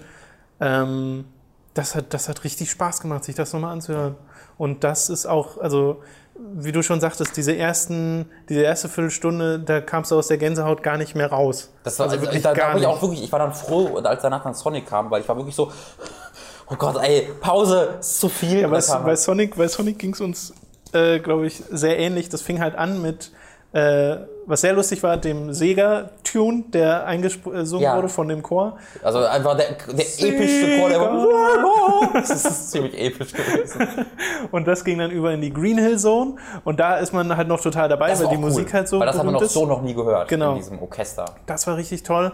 Und danach ging es in Stücke, wo wir uns dann so, mm, Ja, und da wurde dann, da, da, da, es wurde dann wirklich die komplette Serie durchgegangen. Und du hast am Anfang so, yeah, Sonic 1 bis 3, dann, ja, Sonic Knuckles, Sonic Blast, okay, okay. Oh, Sonic 2006 und Unleashed. Sonic und die geheimen Ringe und es ging halt immer weiter und weiter hat nicht aufgehört und äh, das, das war dann so Musik, die ich auch einfach nicht wiedererkannte und die dann auch nicht nee, so nee, ganz also ich habe erschien nach der. Green Hill Zone tatsächlich auch nichts Ganz am mehr. Ende kam halt eins, das ich wieder kannte. Das war das Theme aus vom ersten Teil. Okay. Ähm, das Ja, doch, stimmt. Ja, ja. Ja, das, das war, also das war cool, die Green war cool, aber der Rest, diese orchestralen Dinger von Sonic äh, äh, brauche ich nicht. Ja, ich glaube- ich glaube, das- Follow me, set me free. Away from the city. Das hängt, glaube ich, auch krass damit zusammen, wie sehr man das halt gespielt hat und was für emotionale Verbindungen man zu Ja. den jeweiligen Songs hat, weil es gab auch zum Beispiel zwischendrin ein Stück von Kingdom Hearts, äh, was ein sehr schönes Stück war, Das war aber das, ähm, nur dass wir dir vorstellen können, was auf dem E3-Trailer für Kingdom Hearts 3 lief. Das war Genau, 1 zu 1 das Stück. Genau. Und äh, was ja sehr, sehr schöne Musik ist, aber keine emotionale Verbindung dazu, dann wird es auch mit der Gänsehaut schwierig. Aber ich habe dann, das hat bei mir tatsächlich funktioniert, weil ich Ja. habe keine emotionale Bindung dazu. Aber dadurch, dass sie die Disney-Footage, äh, keine Disney-Lizenzierung irgendwie hatten, das heißt, sie durften das nicht Nee, zeigen, keine Square- äh, keine, keine Square Enix-Lizenzierung hatten. Das heißt, sie durften von keinem der Square Enix-Spiele Footage zeigen, was ein bisschen doof war, weil die Hälfte der Show Square Enix-Spiele waren. Ja. Ähm, aber stattdessen lief dann halt einfach dort Clips aus den ganzen Disney-Zeichentrickfilmen. Ähm, und ich sage euch, wenn man aus Kingdom Hearts Kingdom Hearts rausnimmt und die Musik da lässt, dann funktioniert das, das ist ganz emotional. weißt du, ohne die ganze Emo-Scheiße ist das eigentlich ganz, ja, ganz lustig. Also so mit, so mit Simba und sowas, da hat die Musik wirklich funktioniert. Ähm, vielleicht eine, vielleicht ein- eine Idee für Kingdom Hearts 3, dass man einfach alles, was nicht Disneys rausnimmt. Square. Nomura also einfach. Komplett. Ja, vielleicht einfach Square rausnehmen, ist auch eine Idee. Ja, kannst du ja mal einen Vorschlag senden zu Kingdom Hearts Mach ich, 3. mal. ich, ich schreibe den Nomura mal an, sag mal, mal, guck mal mit Final Fantasy 15, ne? Das, das merkst du ja selbst. Willst du nicht vielleicht wieder war's? Einfach nur so ein, einfach nur so, merkst du selbst, oder? So ein Screenshot von Final Fantasy 15. Siehst du, oder? So, dann äh, das gab's. Es gab noch, was, was kam denn? Als Highlights, nur, ja, also äh, ich kann ja mal meine Highlights kurz nennen. Ja. Ich glaube, die überschneiden sich bei uns ganz gut. Ja. Meine Highlights waren halt die ersten drei. Shadow of the Colossus, Ja, unglaublich geil. da war ähm, auch wieder Spiele-Footage dazu geschnitten. Genau, äh, Mass Effect war sehr cool. Äh, Das war auch toll. Damit hat quasi, äh, ich glaube, der zweite Teil auch, ja. mehr oder weniger angefangen. Und ich glaube, da von, den, von meinen Highlights her war es das. Ja, bei mir war es noch Warcraft. Ganz Natürlich, groß. Warcraft, Sie haben, World of Warcraft, absolut. ein ja. großes, ähm, also drei Stücke gespielt aus Warcraft. Ähm, das erste war ein Medley aus quasi zehn Jahren Warcraft, wo du wirklich. So World, also es war World of Warcraft. Ne, es war aber auch teilweise Warcraft 3. Also das eine Theme war tatsächlich Warcraft 3, was sie ja mitgenommen haben, mehr oder weniger in, in World of Warcraft. Ja, das, also deswegen, es, gibt keine, es gab keine Musik, die aus Warcraft 3 nur ist. Nee, nee, nee. Also es hatte immer World of Warcraft Zusammenhang Genau. und das war mega emotional für mich, weil es halt, du hattest die Themen drin aus Call to Arms, was eines der allerersten äh, Trailer-Lieder war, dann dieses, diese Intro-Melodie, dieser Chor, der anfängt, wenn dieser Zwerg vor Ironforge steht Oh, im ersten Cinematic-Intro. so- Das ist Oh. wirklich unfassbar gut gewesen. Also war wirklich einfach, einfach eins zu eins das Lied aus dem Intro. Es war Genau. eins zu eins wiedergegeben mit einem Live-Chor. Mein lieber So Herr. Gesangsverein. Und dann äh, haben, haben sie quasi de, de, den Endsong gespielt aus der Lich King Story, die ja in World of Warcraft zu Ende geführt wurde. Und der war auch mega gut. Ja, den habe ich jetzt selbst noch nicht so oft gehört irgendwie, aber wirklich gut. Der hat auch mit der Footage tatsächlich da ganz gut funktioniert, weil es dir ein bisschen den Story-Zusammenhang quasi mit erklärt hat. Und äh, dann noch ein Stück gespielt aus Warlords of Draenor. Vom ersten Gebiet war das, ne? Von, Äh, genau, das kam Frostfire Ridge. Frostfire Ridge. Mein, ist, auch eine, ist auch mein Lieblingssong aus dem Ding, aus dem Addon, von dem Mhm. ich gespielt habe.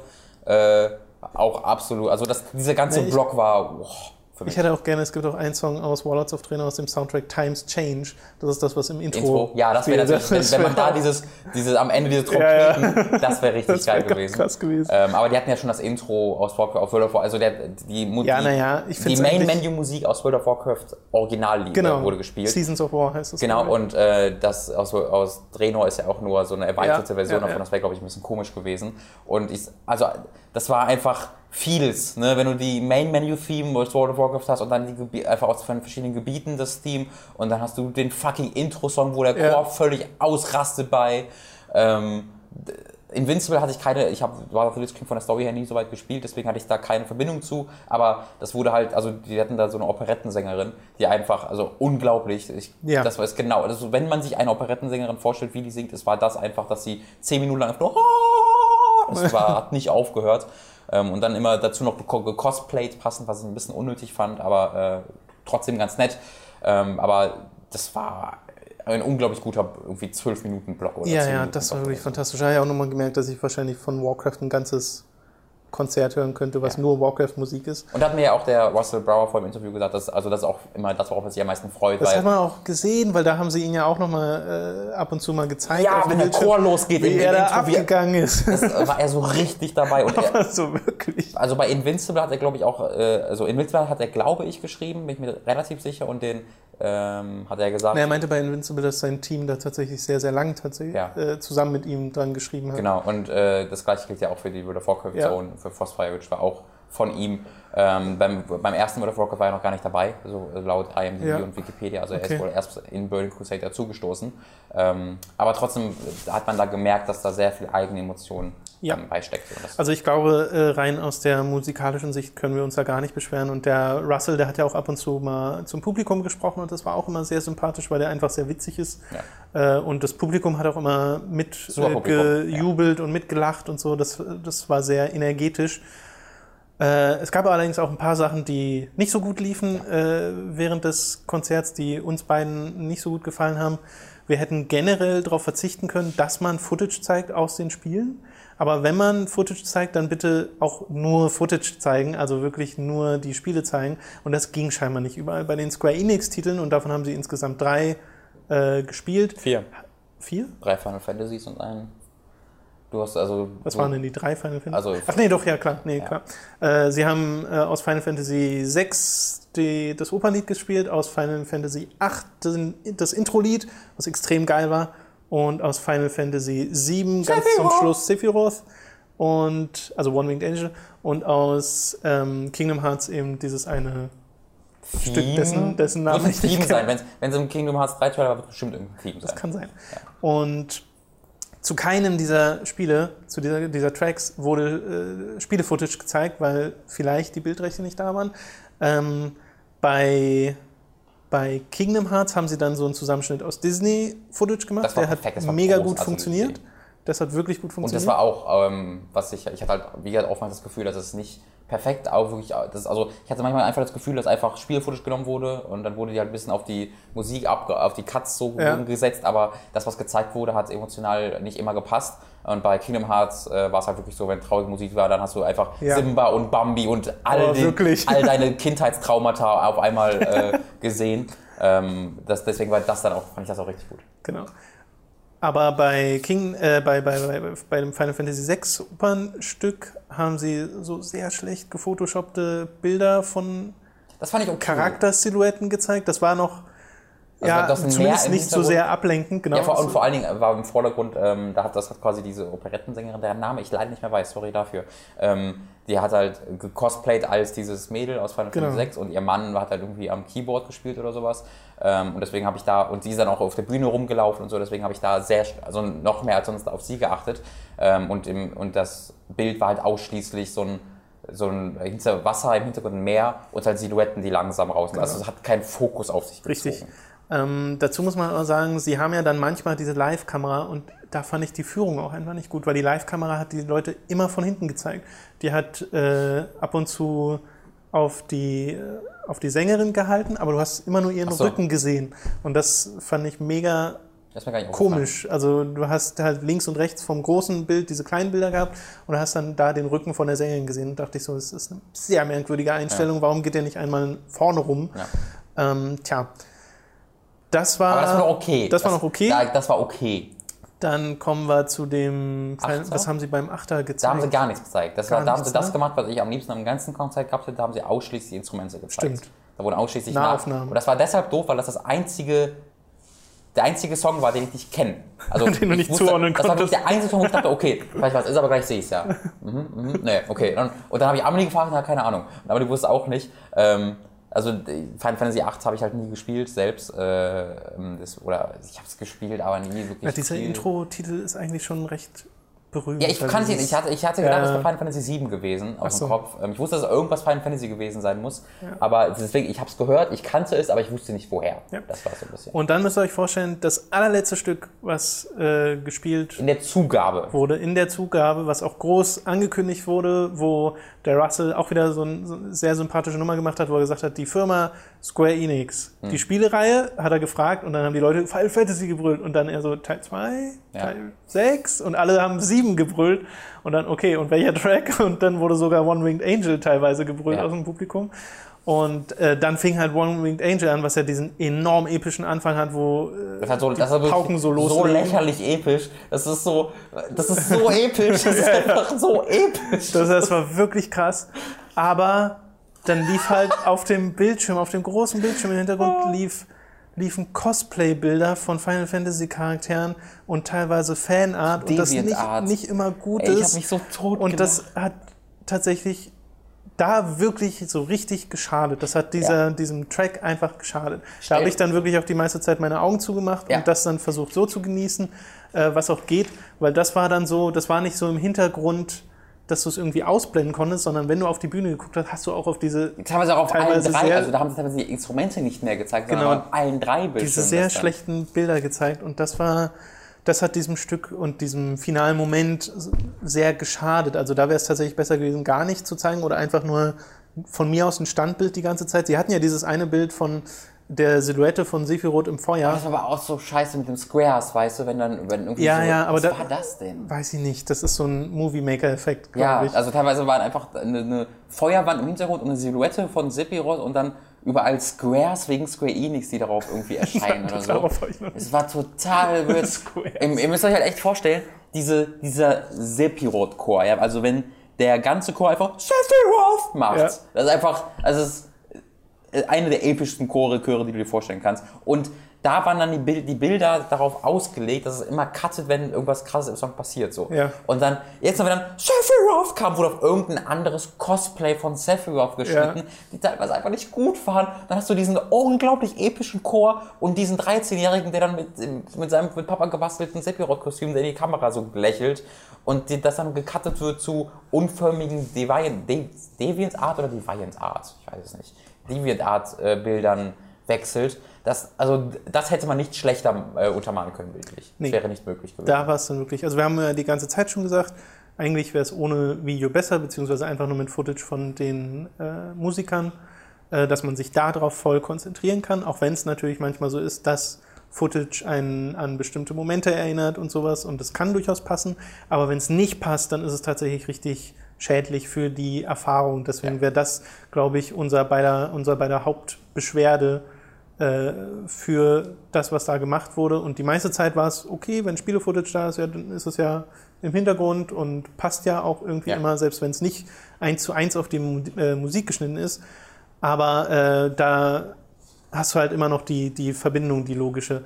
Und das war wirklich einfach nur, auch, warum, warum machen sie jetzt diesen Moment kaputt? Genau. Äh, vor allem davor hatten sie, äh, was ich auch sehr cool finde, Yes, obwohl ich keine emotionale. Verbindung zu dem Spiel habe, äh, das Skyrim-Theme angefangen gut. zu äh, machen. Und das war halt äh, holy shit. Ja. Also die, diese Trailer-Musik ist ja ohnehin schon krass berühmt geworden, weil dieser, das ist einfach der, einer der epischsten Chöre. Ja. Und den tatsächlich live zu hören, meine Güte, wo Einfach die. so ein, also da sind dann, quasi die, die, der, der Teil, also der Frauenteil des Chors ist irgendwann so ein Ja. bisschen ruhiger geworden, weil einfach nur diese also, Doakin, Doakin, das ist Ja. wirklich, ist unglaublich. mittendrin auch so einen Fußrodar-Moment gehabt. Das, das, war, das war toll. ja. Äh, Da, wobei, war's- da war auch gut aufeinander abgeschnitten. Genau. Also das Bild gut auf Genau. die Musik. äh, naja, weil es auch fast eins zu eins der Trailer war. Ja. Teilweise. War es vielleicht sogar 1 zu 1 der Trailer? Es könnte Äh, naja, es war länger. Also das Stück war Okay. nicht nur die Trailermusik, das, da war noch mehr drin. Das hat richtig viel Spaß gemacht. Also insgesamt hat es auch wirklich. Was wolltest ich du noch? habe noch ein, zwei Kritikpunkte. Klar. Ähm, ich glaube, also ein Kritikpunkt, der auch bei mir nicht zutrifft, aber dem, der ähm, gut passieren kann, ist, dass das alles sehr auf unsere Generation aus war. Ich glaube, du musst 20 bis 25 oder 26 sein, ähm, um da wirklich viel rauszuholen. Wenn du jünger oder älter bist, ist es, glaube ich, nicht deins. Wenn du, weil ähm, es also also dein Enjoyment ähm, ist immer bei den Dingen ganz davon abhängig, wie deine Verbindung zu den, zu den Spielen ist. Ähm, ansonsten ist es einfach ein geiles Orchester, was geile Musik spielt, aber wenn du keine emotionale Bindung zu denen hast und die Songs nicht kennst, ist es trotzdem nicht das Gleiche. Ja. Und ähm, von der Zeit, also Metal Gear Solid 2, 3 und Shadow of the Colossus und God of War, ähm, Mass Effect, das ist alles so unser, also ich habe das Gefühl, das war sehr auf unsere Generation ausgemacht. Aber wenn du halt älter oder jünger bist, ähm, dann hat, das war eigentlich einmal League of Legends, ähm, was ich halt scheiße fand, klar, aber es war halt trotzdem für diese andere äh, Zielgruppe vielleicht ein bisschen passender. Scheiße würde ich es jetzt nicht nennen. Du hattest einfach keine Verbindung Habe ich scheiße gesagt? Ja. Es war, für, es war für mich scheiße, weil, also nee, nee, nee, das, das war doof formuliert. Ich fand es nicht scheiße, sondern für mich war es Ja, Du hattest halt keine Also Verbindung ich wollte nicht sagen, ich, das fand, ich wollte sagen, dass ich scheiße fand, sondern es war halt äh, scheiße äh, für mich, weil dass es da ersetzt wurde durch einen Song, den ich besser Ja. kenne. Aber es war trotzdem ein cooler, ein cooler, cooles Ding. weißt du? Ja.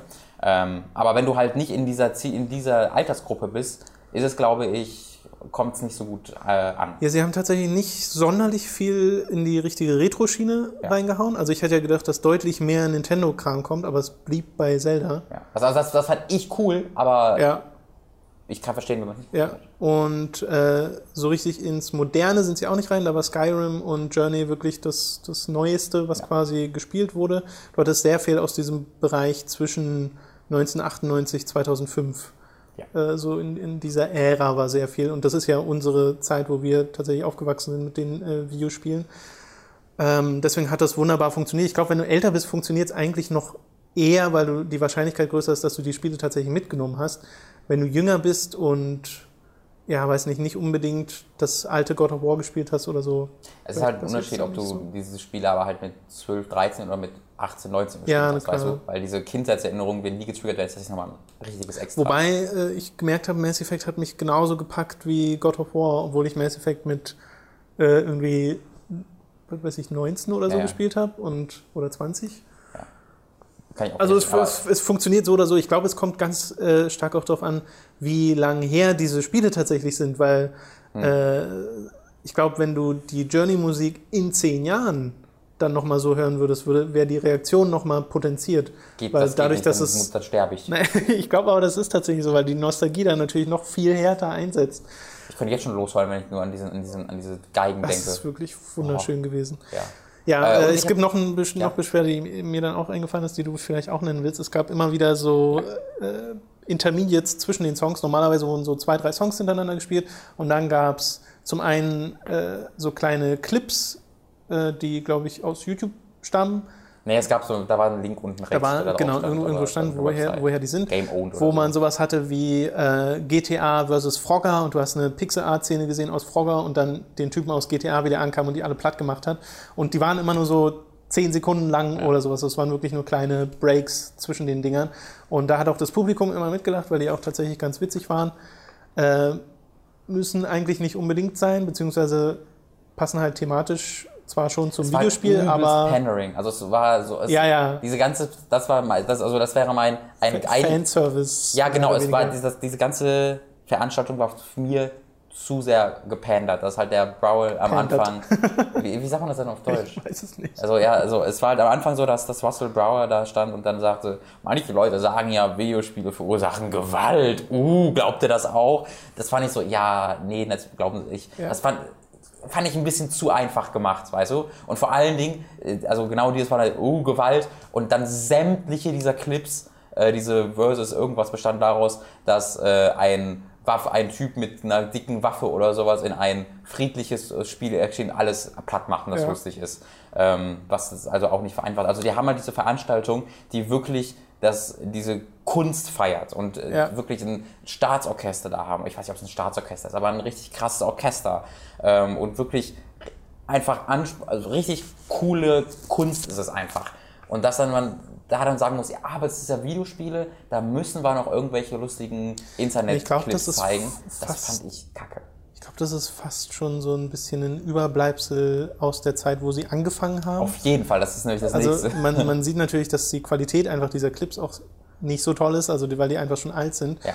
Äh, aber ich glaube, wenn du das heute wenn nochmal neu aufziehen würdest, würdest du sowas gar nicht erst mit reinnehmen. Und du würdest auch nicht so eine Ansprache am Anfang brauchen, weil die Videospiele brauchen diese Rechtfertigung Genau. nicht mehr, die brauchen diese Legitimisierung nicht mehr.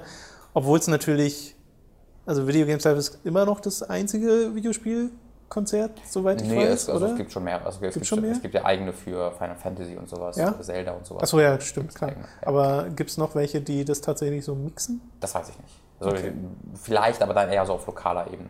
Ja, es war auf jeden Fall unser erstes Videospielkonzert und das ist tatsächlich nochmal was ganz anderes, wenn man diese, diese Songs dann wirklich live hört.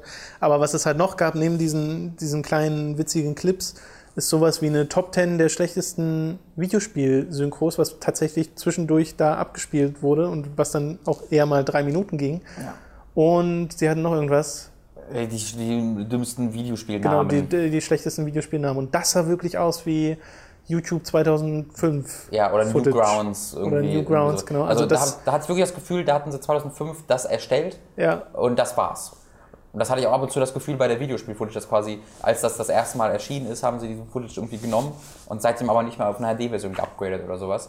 Ähm, und das wurde halt vervielfacht in diesen Clips, weil es einfach ganz furchtbare Font war. Aber die fand ich haben auch gar nicht reingepasst. Also Ja. die haben so richtig rausgerissen. Es geht halt um Videospielmusik und dann eine Top 10 der schlechtesten Synchros für ein paar Lacher im Publikum. Weiß nicht, müsste man eigentlich, also könnte komplett raus. Insgesamt war das, finde ich, aber ein sehr, sehr, sehr schönes, Gänsehaut induzierendes Erlebnis. Äh, diese Musik gerade von Metal Gear Solid, gerade von Journey und Warcraft äh, live zu hören und selbst sowas wie Skyrim, wo man wo ich halt äh, eine, das war quasi eine der Musikstücke, die mir jetzt nicht Lust aufs Spiel gemacht hat, sondern die einfach nur so Ja. fun funktioniert hat. Während ich bei Journey zum Beispiel dachte, äh, könntest du eigentlich nochmal anschmeißen. bei God of War auch. Und bei Metal Gear Solid auch. Aber Metal Gear Solid spielen wir ja gerade. Äh, bei Metal Gear Solid haben wir übrigens auch äh, dann noch gedacht, okay, Mats, guck mal weg. Ey, das Hat er weggeguckt dann tatsächlich? Weiß ich nicht, aber Also- äh, äh, es Also war es ja gab recht zum Glück keine großen. Nee, es war ja alles zusammenhanglos, was gezeigt wurde, aber du hast halt unter anderem Sachen gesehen aus der letzten Sequenz aus Metal Gear Solid 4 oder Metal Gear Solid 3. Ja, man hat gesehen, wie Big Boss an einem Grab stand, aber das war nicht. Also ich hatte, halt, ich hatte halt echt Schiss, dass wirklich das Blumenfeld Ja, ja, ich dachte, wird. ich dachte auch so, nein, bitte nicht. Äh, aber glücklicherweise ist da nichts Ich gespoilert hatte die worden. gleiche Angst bei den Order-Reviews, weißt du? Weil der Vergleich am Ende. Äh, Ach so, mit, ja, ja, viele ja. gezählt. Ich dachte, oh bitte. Ich kann ihm ja nicht sagen, guck keine Order-Reviews, Ja. weil, deswegen bitte einfach, niemand, niemand darf diesen Vergleich tätigen. Aber ich glaube, er, hat's, er, also er kennt diese Szene ja, er weiß, dass er irgendwas mit dem Blumenfeld mal gesehen hat. Ähm, aber er hat da keinen Kontext für. Okay. Ähm, deswegen, wenn, dann, wenn er da irgendwie Bilder mit einem Kontext sehen würde, wäre es problematisch. Ja, mal gucken. Also das kann man schon sehr empfehlen. Es sind halt noch so diese Kinderkrankheiten mit dem, mit dem Video und so, die man, also Kinderkrankheiten Ja, ist ja eigentlich nicht. Quatsch. Also äh, ich- es sind schon, es sind schon, ja, Kinderkrankheiten wäre auch Blödsinn, Blödsinnsbezeichnung, weil die machen das ja schon seit zehn Genau, Jahren. Es sind halt einfach Kritikpunkte, die man, die sehr leicht tatsächlich zu fixen wären, Ja.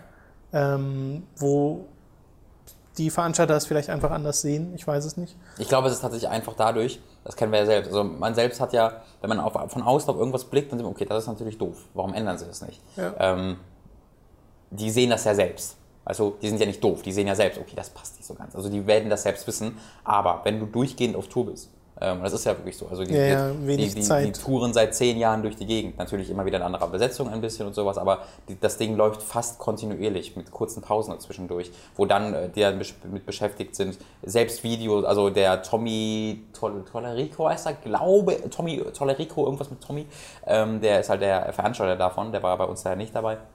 Der ist aber normalerweise fast immer dabei, aber der schreibt ja auch selbst Videospielmusik und es sind irgendwie 200 Credits oder so, hat der, ich habe kein einziges Beispiel, aber der ist wohl sehr, sehr, selbst sehr viel tätig.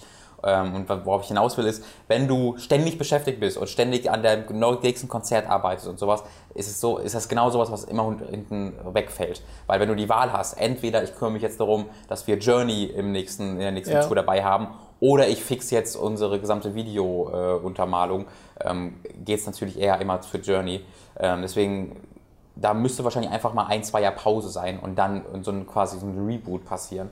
Ähm, dann würde das passieren, aber bis dahin ist es, glaube ich, nicht so. Und bei mir ist es aber tatsächlich so, es gibt zwar einige Kritikpunkte, die, die sind aber alle verblassen, die ähm, mit den positiven Gefühlen, die ich dabei hatte. Und für mich wäre es so, selbst wenn dieses Konzert eine Dreiviertelstunde lang gewesen wäre und einfach nur aus meinen Highlights, oder wenn dieses Konzert eine Dreiviertelstunde lang gewesen wäre und nur aus meinen Highlights bestehen hätte, dann wäre ich jetzt kom also wirklich komplett euphorisiert und würde von den Dächern schreien, dass das Ja. Beste aller Zeiten war. Ähm, dass es dann noch viel gespielt wurde, was einfach nicht meins war und wo dann die Videountermalung nicht so geil war, das hat dann für mich das, was so geil war, nicht runtergezogen. Also das Ja. war dann mehr, das mir nicht so gut gefallen hat, aber das hat nichts an dem geändert, was so unglaublich großartig war. Ähm, deswegen würde, kann, würde ich da eine absolute Empfehlung aussprechen, ohne Eingrenzung. Und die haben ja auch gesagt, sind nächstes Jahr wieder da. Ich habe auch im Interview gefragt, ob es sicher ist. Und ja, es, sie kommen nächstes Jahr auf jeden Fall Ja. wieder. Und es gibt jetzt 2016er Tour und sind dann wohl auch in Berlin.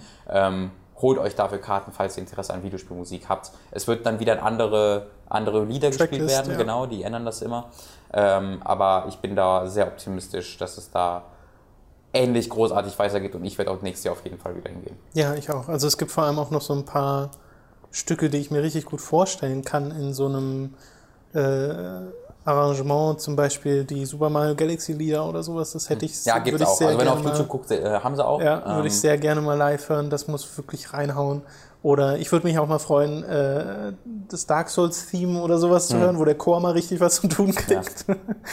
also da, da kann noch viel, viel kommen. Mein, mein, das Ding, was ich vermisst habe, war äh, Halo, ähm, weil da Ja. gibt's, das haben, das spielen sie auch häufig und äh, da die, spielt aber der Tommy halt immer die Gitarre zu, deswegen vielleicht was deswegen was gefehlt hat, aber ähm, das ist halt perfekt darauf ausgelegt. Also da haben sie dann das Theme und das Das muss und das mit dem sein. Chor. Also teilweise haben die wohl sogar so losgelegt, dass wirklich als statt God of War, dass du einfach es, äh, plötzlich ja. alles schwarz und dann fängt dieser Chor an. Ich, da würde ich glaube ich einfach umfallen. ähm, das, dann, das hätte es wirklich zu einem absolut Ja, ja. perfekten Erlebnis gemacht. Halo hat gefehlt, da habe ich aber Grund, mich auf nächstes Jahr zu freuen. Da muss ich vorher mal den Charles anschreiben, dass das gefällig ist. Also das ist einer der Ausrichter, dass auf jeden Fall Halo dabei zu müssen. Ja. Das war äh, unser, unser kleiner Eindruck von äh, Videogames live. Wie gesagt, Empfehlung. Ja. Ihr kennt jetzt die, äh, unsere Meinung dazu, ihr kennt die Schwächen, die es hat. Mit wirklich Bilduntermalung und Szenen vom Konzert und Interview kommt dann äh, Genau. demnächst bei uns. Ähm, ich muss mal gucken, dass ich die Footage da vom, vom Mats noch bekomme. Auch nochmal hier äh, ganz, ganz, ganz, ganz, ganz, ganz, ganz fetten Dank an Mats und Basti, beide von Ja. Bose Park. Ähm, die sind da komplett ohne irgendwelche Bezahlung oder sowas, haben die da ihr, ihr wirklich sehr, sehr hochwertiges Equipment mitgebracht und am Sonntag ihre Zeit genommen, um da mitzukommen. Haben auch für sich noch ein bisschen was aufgenommen, ähm, um halt das in die Vita zu hauen, quasi für Bose Park. Aber nichtsdestotrotz ähm, richtig, richtig, richtig, richtig, richtig cool. Nicht selbstverständlich. Das ist cool, dass man solche Freunde hat. Vielen Dank. Ja.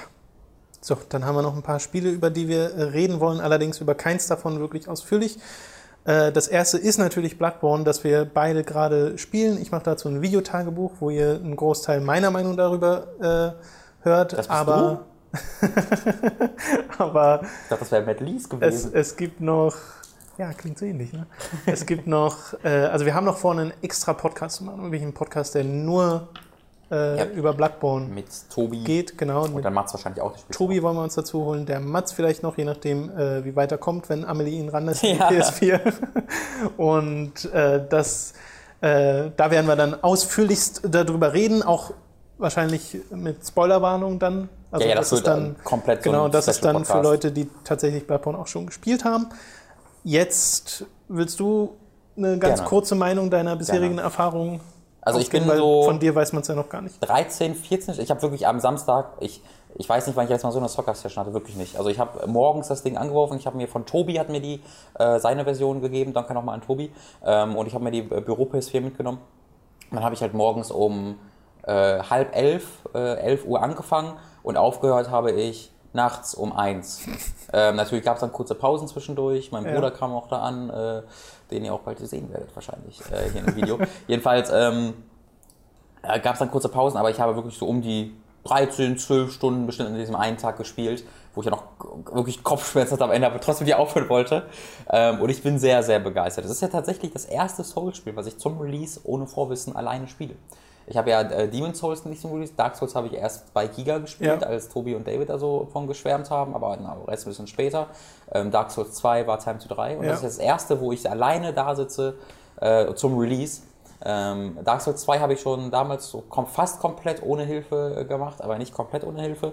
Bei Bloodborne habe ich jetzt tatsächlich komplett ohne Hilfe. Ähm, ich habe einmal was nachgeguckt und das war einfach nur, weil es eine Waffe zu kaufen gab. Und ich habe wirklich nur gegoogelt, äh, Name der Waffe, useful, Fragezeichen. Und ich wollte nur wissen, ob ich jetzt mein Geld komplett verschwende, aber ich wollte, habe keine Kombos oder sowas nachgeguckt. Ich habe halt nur gesehen von wegen, ja, ist coole Waffe, coole Waffe. Und dann habe ich es wieder zugemacht, mehr habe ich nicht gegoogelt. Ähm, und ich bin sehr, sehr, sehr, sehr, sehr, sehr, sehr, sehr, sehr, sehr begeistert. Ich bin, äh, es ist, glaub, es könnte mein Liebling der Reihe werden, ähm, je nachdem, wie anders, wie abwechslungsreich es noch wird, weil nach den ersten Ja. 12, 13 Stunden komme ich jetzt gerade das erste Mal in so Gebiete, wo man nicht in altertümlichen, dunklen Städten ist. Ähm, und das wird auch Zeit. Also vor allem, wenn du es an, einer, an einem Stück spielst, merkst du irgendwann so, ja, jetzt, jetzt könnte ich langsam ein bisschen was anderes sehen, weil man natürlich auch den Vergleich zieht ähm, zu Dark Souls und Dark Souls 2. Und äh, Dark Souls 1 hatte ja auch von Anfang an sehr viel Abwechslung. Ne? Du bist hier, kannst dann direkt in den Forest nach unten ähm, und äh, das Sense Fortress und so sind sehr unterschiedliche Gebiete, während du halt bei, äh, bei Bloodborne wirklich diese, du hast erst eine altertümliche Stadt und dann hast du eine verbrannte altertümliche Stadt und dann hast du eine etwas hochwertig aussehendere altertümliche Stadt. Ähm, und ich glaube, jetzt komme ich langsam in so ein Waldgebiet ähm, und ich hoffe, dass ich vielleicht auch ein bisschen Farben nochmal zu sehen bekomme, weil ich weiß, diese Welt ist eine sehr traurige, aber ich glaube, ähm, dass dunkle, traurige würde noch besser wirken, wenn man da mal einen Gegenpunkt äh, zu hätte. Ja. Äh, das ist so ziemlich der einzige Kritikpunkt, den ich bisher habe. Mir gefällt die Lore wahnsinnig gut. Ich habe sehr viel Spaß daran, äh, mir die ganzen Item-Beschreibungen durchzulesen. Die Ladezeiten stören mich nicht so sehr bisher, weil ich tatsächlich nicht so viel gestorben Also ich bin nicht mehr gestorben als in anderen Spielen. Ähm, ich ich glaube, wenn, wenn ich einen Death Count habe, wäre ich jetzt, glaube ich, bei 20, weil ich äh, einen so, wo man so runterdroppt, ähm, da wirst du wissen, wo was gemeint ist. Ich nenne jetzt nicht die genaue, der genaue Ort, aber so, ja. es gibt halt so ein Gebiet, wo man einfach ja. so Stege runterspringen muss und ich glaube, da habe ich zehnmal bin ich irgendwie daneben gesprungen. Ähm, aber ansonsten bin ich irgendwie in den Stunden, ich bin vielleicht einmal pro Stunde, einmal alle zwei Stunden gestorben tatsächlich nur, was vor allen Dingen daran liegt, dass ich ähm, ja hier im Livestream das schon gespielt hatte, äh, eine Stunde, anderthalb Stunden bis zum zweiten Boss und ich habe dann nochmal einen neuen Charakter aber angelegt ähm, und habe das dann nochmal gespielt und ich hab, bin ja hier auch sehr stringent zum Boss gelaufen ja. und habe dann halt nochmal alles wirklich genau durchsucht, aber ich kannte halt schon die Spielmechaniken grob.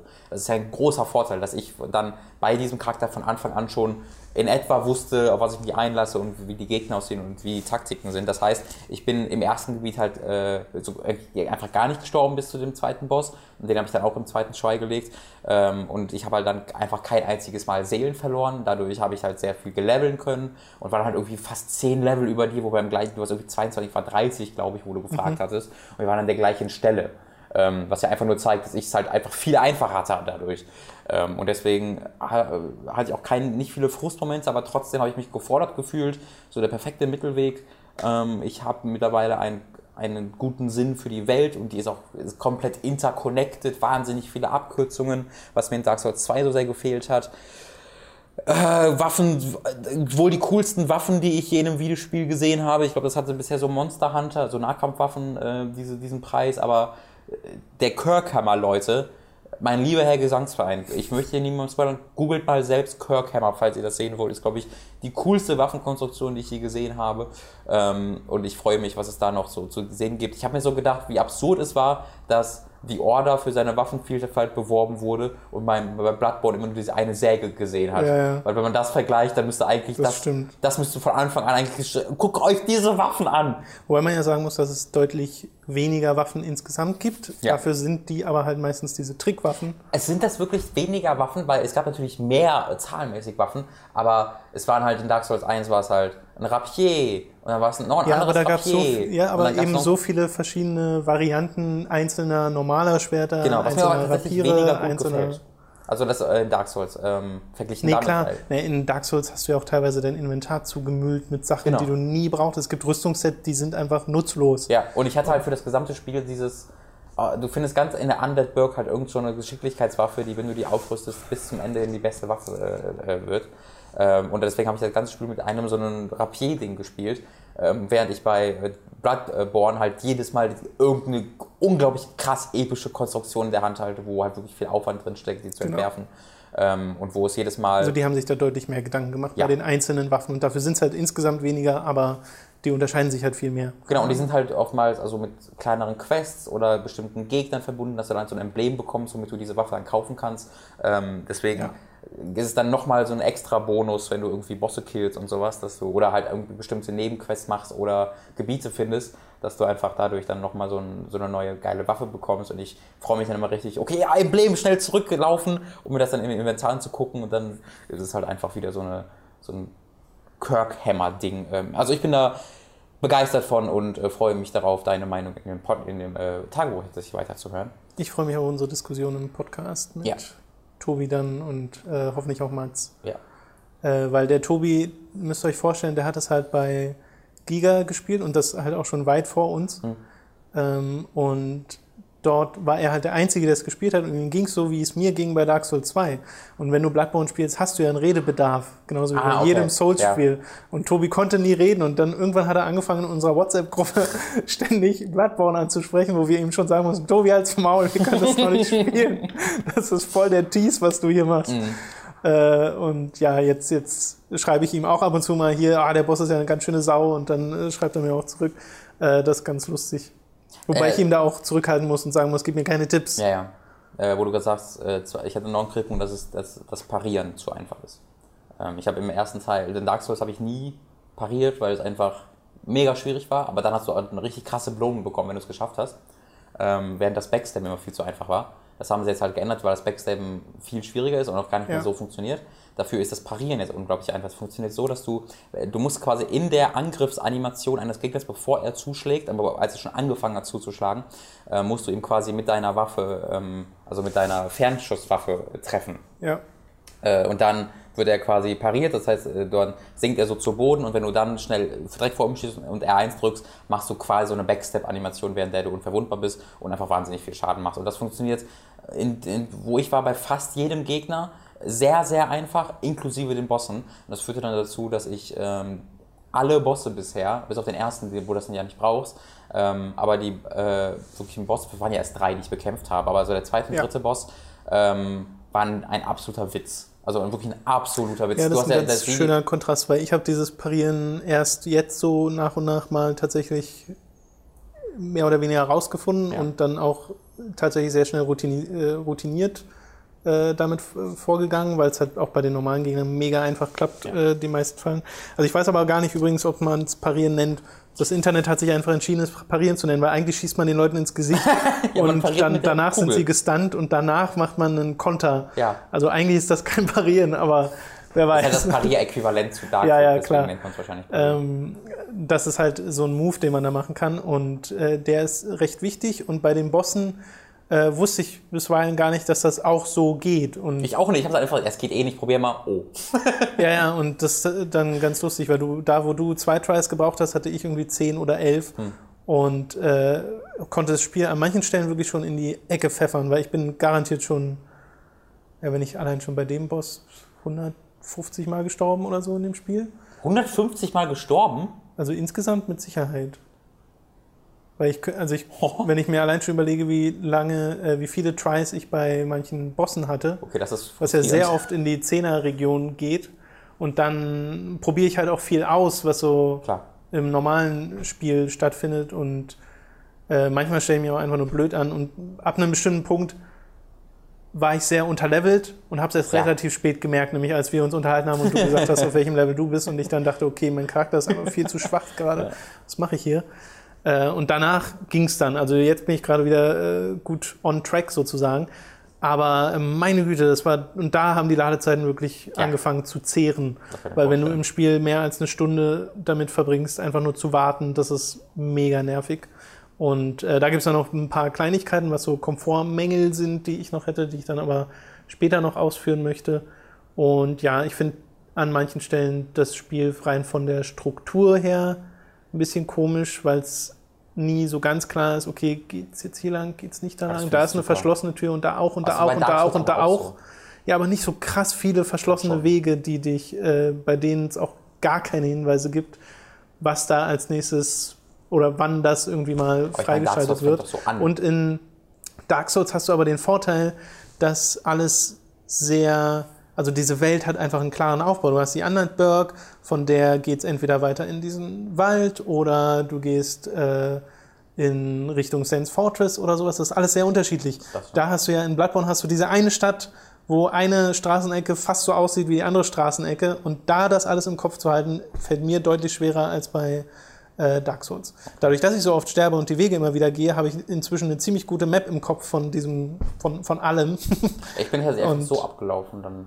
Einfach, ich bin wirklich, also ich, ich war quasi mit dem Ja, das, das. Gute ist ja, dass du im Endeffekt überall geht ein Weg lang und äh, du kommst halt an fünf von sechs Wegen an ein Dead End erstmal. Und einer geht dann tatsächlich weiter. Und, Und- irgendwann kommst du dann wieder zurück. Und die Dead Ends sind aber fast immer Abkürzungen, die du dann freischaltest. Oft, ja. Das ist äh, gerade bei, bei Central Janem, also dem ersten Gebiet, sehr, sehr oft der Fall.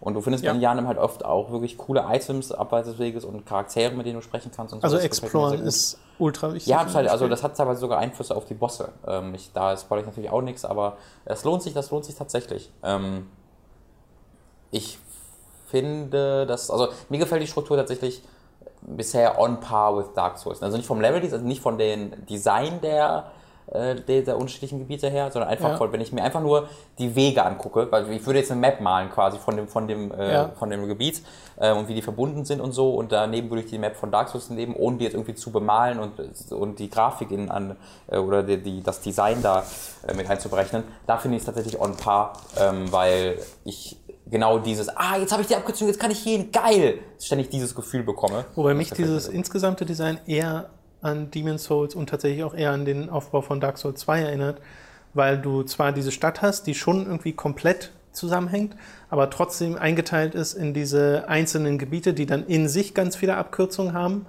aber meistens nur an einer Stelle miteinander wirklich verbunden sind. Weißt du? Deswegen. Nee, aber so, guck mal, wenn du, ähm, wenn du, ich äh, würde jetzt mal kurz die Wege beschreiben vom ersten ins zweite Gebiet, falls ihr das nicht hören möchtet. Ähm, grob. Wenn du in das zweite Gebiet kommst, in die Chapelle da, in die Chapel, Mhm. man so ausspricht, ähm, da ist ja die, fa- fast direkt davor der Aufzug, womit du wiederum dann ganz am Anfang bist. Also da, da gibt es ja also die direkten Verbindungen. Nee, aber das ist ja das eine Gebiet. Und dann kommst du in die Chapel und das ist das andere Gebiet. Und die sind beide separat voneinander. Da gibt es diesen einen Weg dazwischen und Aber das das, war's. aber was, ja, aber? Also ich verstehe Nee, nichts Punkt, aber, aber das meine ich nur. Du das hast, eher- dieses, du hast diese äh, stärkere Gebietseinteilung und in Demon's Souls zum Beispiel hattest du ja auch, du hattest Tower of Latria, war dieses eine Gebiet, wo du dich hingeworbt hast und hier warpst du dich auch von deinem Hub in die einzelnen Gebiete rein, die dann in sich Ja. mehr oder weniger geschlossen sind. Sie haben halt diese eine Verbindung zum nächsten, sodass du immer noch das Gefühl hast, okay, das ist schon eine ganze Welt, während du bei Demon's Souls ja zum Beispiel eher so, das waren ja, Ja. einzelne Dinge. das- Und das erinnert mich dann eher an Dark Souls 2, wo du so einen sternförmigen Aufbau der Welt hattest und nicht einen komplett runden Aufbau der Welt wie in Dark Souls, wo ein Gebiet tatsächlich So mit drei anderen Gebieten verbunden war. So ist es ja hier nicht. Ja, das ist aber halt, also da würde ich dir auch widersprechen, weil Dark Souls, also ich weiß, ich ja, in, in, in Grundzügen, aber Dark Souls 2 hatte dann quasi so, eine, so, eine, so ein flaches Ding, wo du quasi einfach nur immer gerade ausgelaufen bist, während du bei Dark Souls, äh, während bei Bloodborne halt oft genutzt wird, eben sowas wie Aufzüge. Weil zum Beispiel, Ja, es ist bei, bei, bei, Also bei Dark Souls 2 aufgebaut. könntest du halt nie vom Start irgendwie in ein Gebiet, was weiter, was, also du musstest quasi am Start starten, durch das erste Gebiet laufen, in das zweite Gebiet. Wenn du ja bei Bloodborne am Start starten kannst, in Aufzug am Ende vom ersten Gebiet fahren kannst und dann ins zweite Ja. Gebiet laufen kannst. Ja. Ähm, also ja, ich weiß, ich weiß jetzt besser, was du meinst, aber ich, es wird halt unglaublich viel besser als Nee, Dark es 2 es gemacht. finde ich, nicht. Es wirkt wie eine Mischung aus ihren bisherigen drei Ja, er ja Erfahrungen. gesagt, also er hat ja gesagt Ja. im Interview, dass er quasi eine Mischung aus äh, Demon's Souls und Dark Souls machen wollte. Ja, ja, ja. Äh, mit, diesem äh, Gebietsdesign und ich, mir gefällt das halt von, Dark, von Demon's Souls gar nicht. Ähm, ich möchte. Ich mag auch lieber das Gefühl, tatsächlich eine richtige. Genau, das, das, ist, das ist tatsächlich für mich einer der allerbesten Punkte. Da- Dafür, wofür ich Dark Souls am meisten feier, diese ähm, Verbindungen zwischen den verschiedenen Leveln und dieses Gefühl für die Welt. Und das ist halt in Dark Souls 2 für mich auch verloren gegangen, vor allen Dingen eben dadurch, dass du ja ständig äh, Gebiete gesehen hast, aber die in Relation keinen Sinn ergeben haben und du hast gemerkt, dass es nicht, du nicht mehr so verbunden wie im ersten Teil, sondern es wird dir eine Verbundenheit irgendwie vorgegaukelt. Also Ja. das, äh, das, und das ist halt bei Bloodborne wieder nicht mehr, sondern da stehe ich wirklich, wie im ersten Teil, wenn du irgendwie am oben äh, die, Blood, äh, die Undead Burg äh, ganz oben bist, siehst du halt unten den Anfangsgebiet.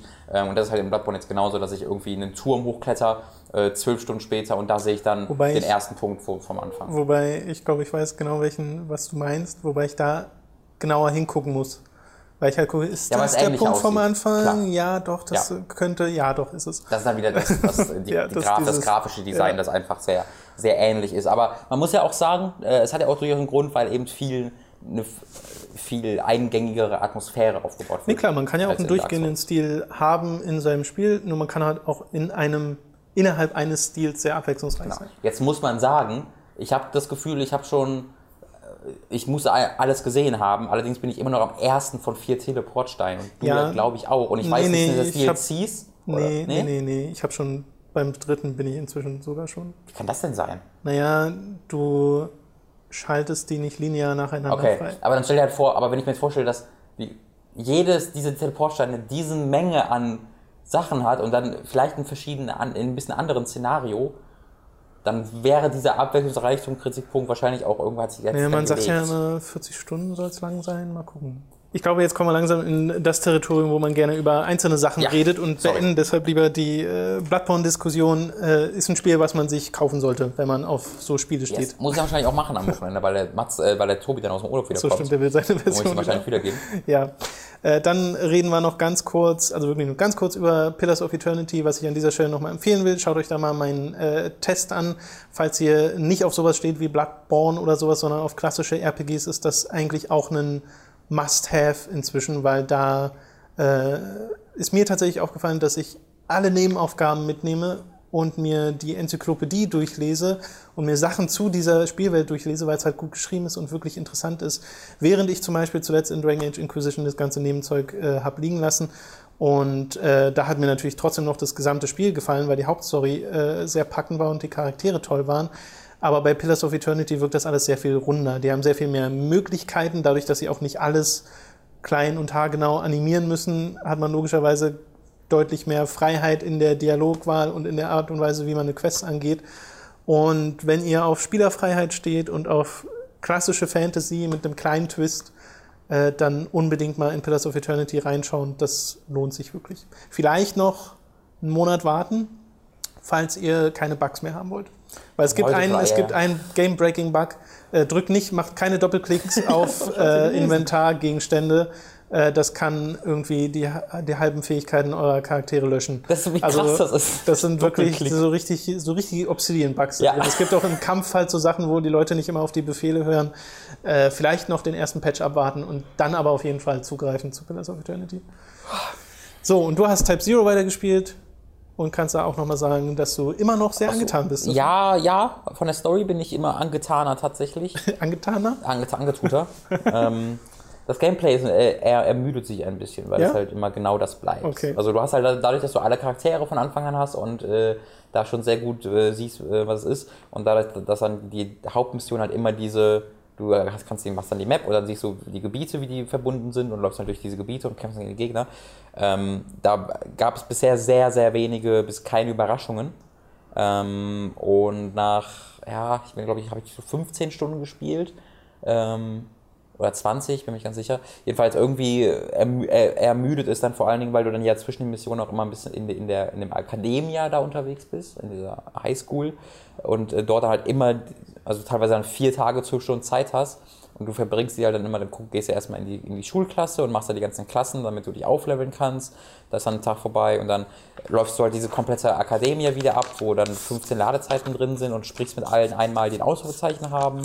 Ähm, und dann machst du vielleicht noch ein paar Nebenaufgaben, aber das wiederholt sich halt dann sehr viel. Es ist halt wieder Okay. dieser Kreislauf, weil es halt auf Mobile Gaming abge, ab, äh, aufge, Ausgelegt? ausgelegt ist für kurze Bursts und wenn du es dann wirklich länger am Stück spielst, ähm, fällt dir dann diese Wiederholung sehr stark auf. Ja. Ist allerdings ja auch kein ewig langes Spiel. Also ich bin jetzt, glaube ich, in Kapitel 4 und damit auch schon im letzten Drittel, glaube ich, oder Kapitel 5. Ich bin auf jeden Fall im letzten Drittel, glaube ich, schon. Ähm, es kann, ist, glaube ich, so 20 Stunden lang, wenn du dich wirklich an die Hauptstory Das ist tatsächlich ganz Genau, also ich, ich, bei mir ist es halt länger, weil ich halt viel nebenbei mache. Wenn du dich auf die Hauptstory konzentrierst, ist es 20 Stunden lang. Und du musst aber auch, glaube ich, dreimal durchspielen, damit du das Ende bekommst. Was? Ähm, ja, das hat auch irgendwie Story. Also Ach es, so. ich habe schon so eine Charaktere, die sagen mal, oh, ich habe ein Déjà-vu, was ist das? Und äh, es passieren so verschiedene Dinge, wo ich denke, okay, anscheinend gibt es gibt's da Das ist ja ganz bisschen, interessant eigentlich. ja, äh, noch ein bisschen was anderes. Ähm, und tatsächlich hat das auch Einfluss. Also zum Beispiel alles, was du ja machst, verbraucht ja diese Zeit, äh, wenn du mit Leuten sprichst und sowas, mit den Ausrufezeichen, was ich Ja. im Gameplay gezeigt hatte. In den nachfolgenden Playthroughs wird das gespeichert. Das heißt, ähm, alles, was du schon gemacht hast, wenn du es nochmal machst, verbraucht es keine Zeit mehr. Ach so. Und das verbraucht Zeit, was du noch nicht gemacht hast. Also du, du kannst auch gar nicht alles machen im ersten Playthrough, Ja. sondern es wird halt motiviert, hier mach das dann doch im zweiten.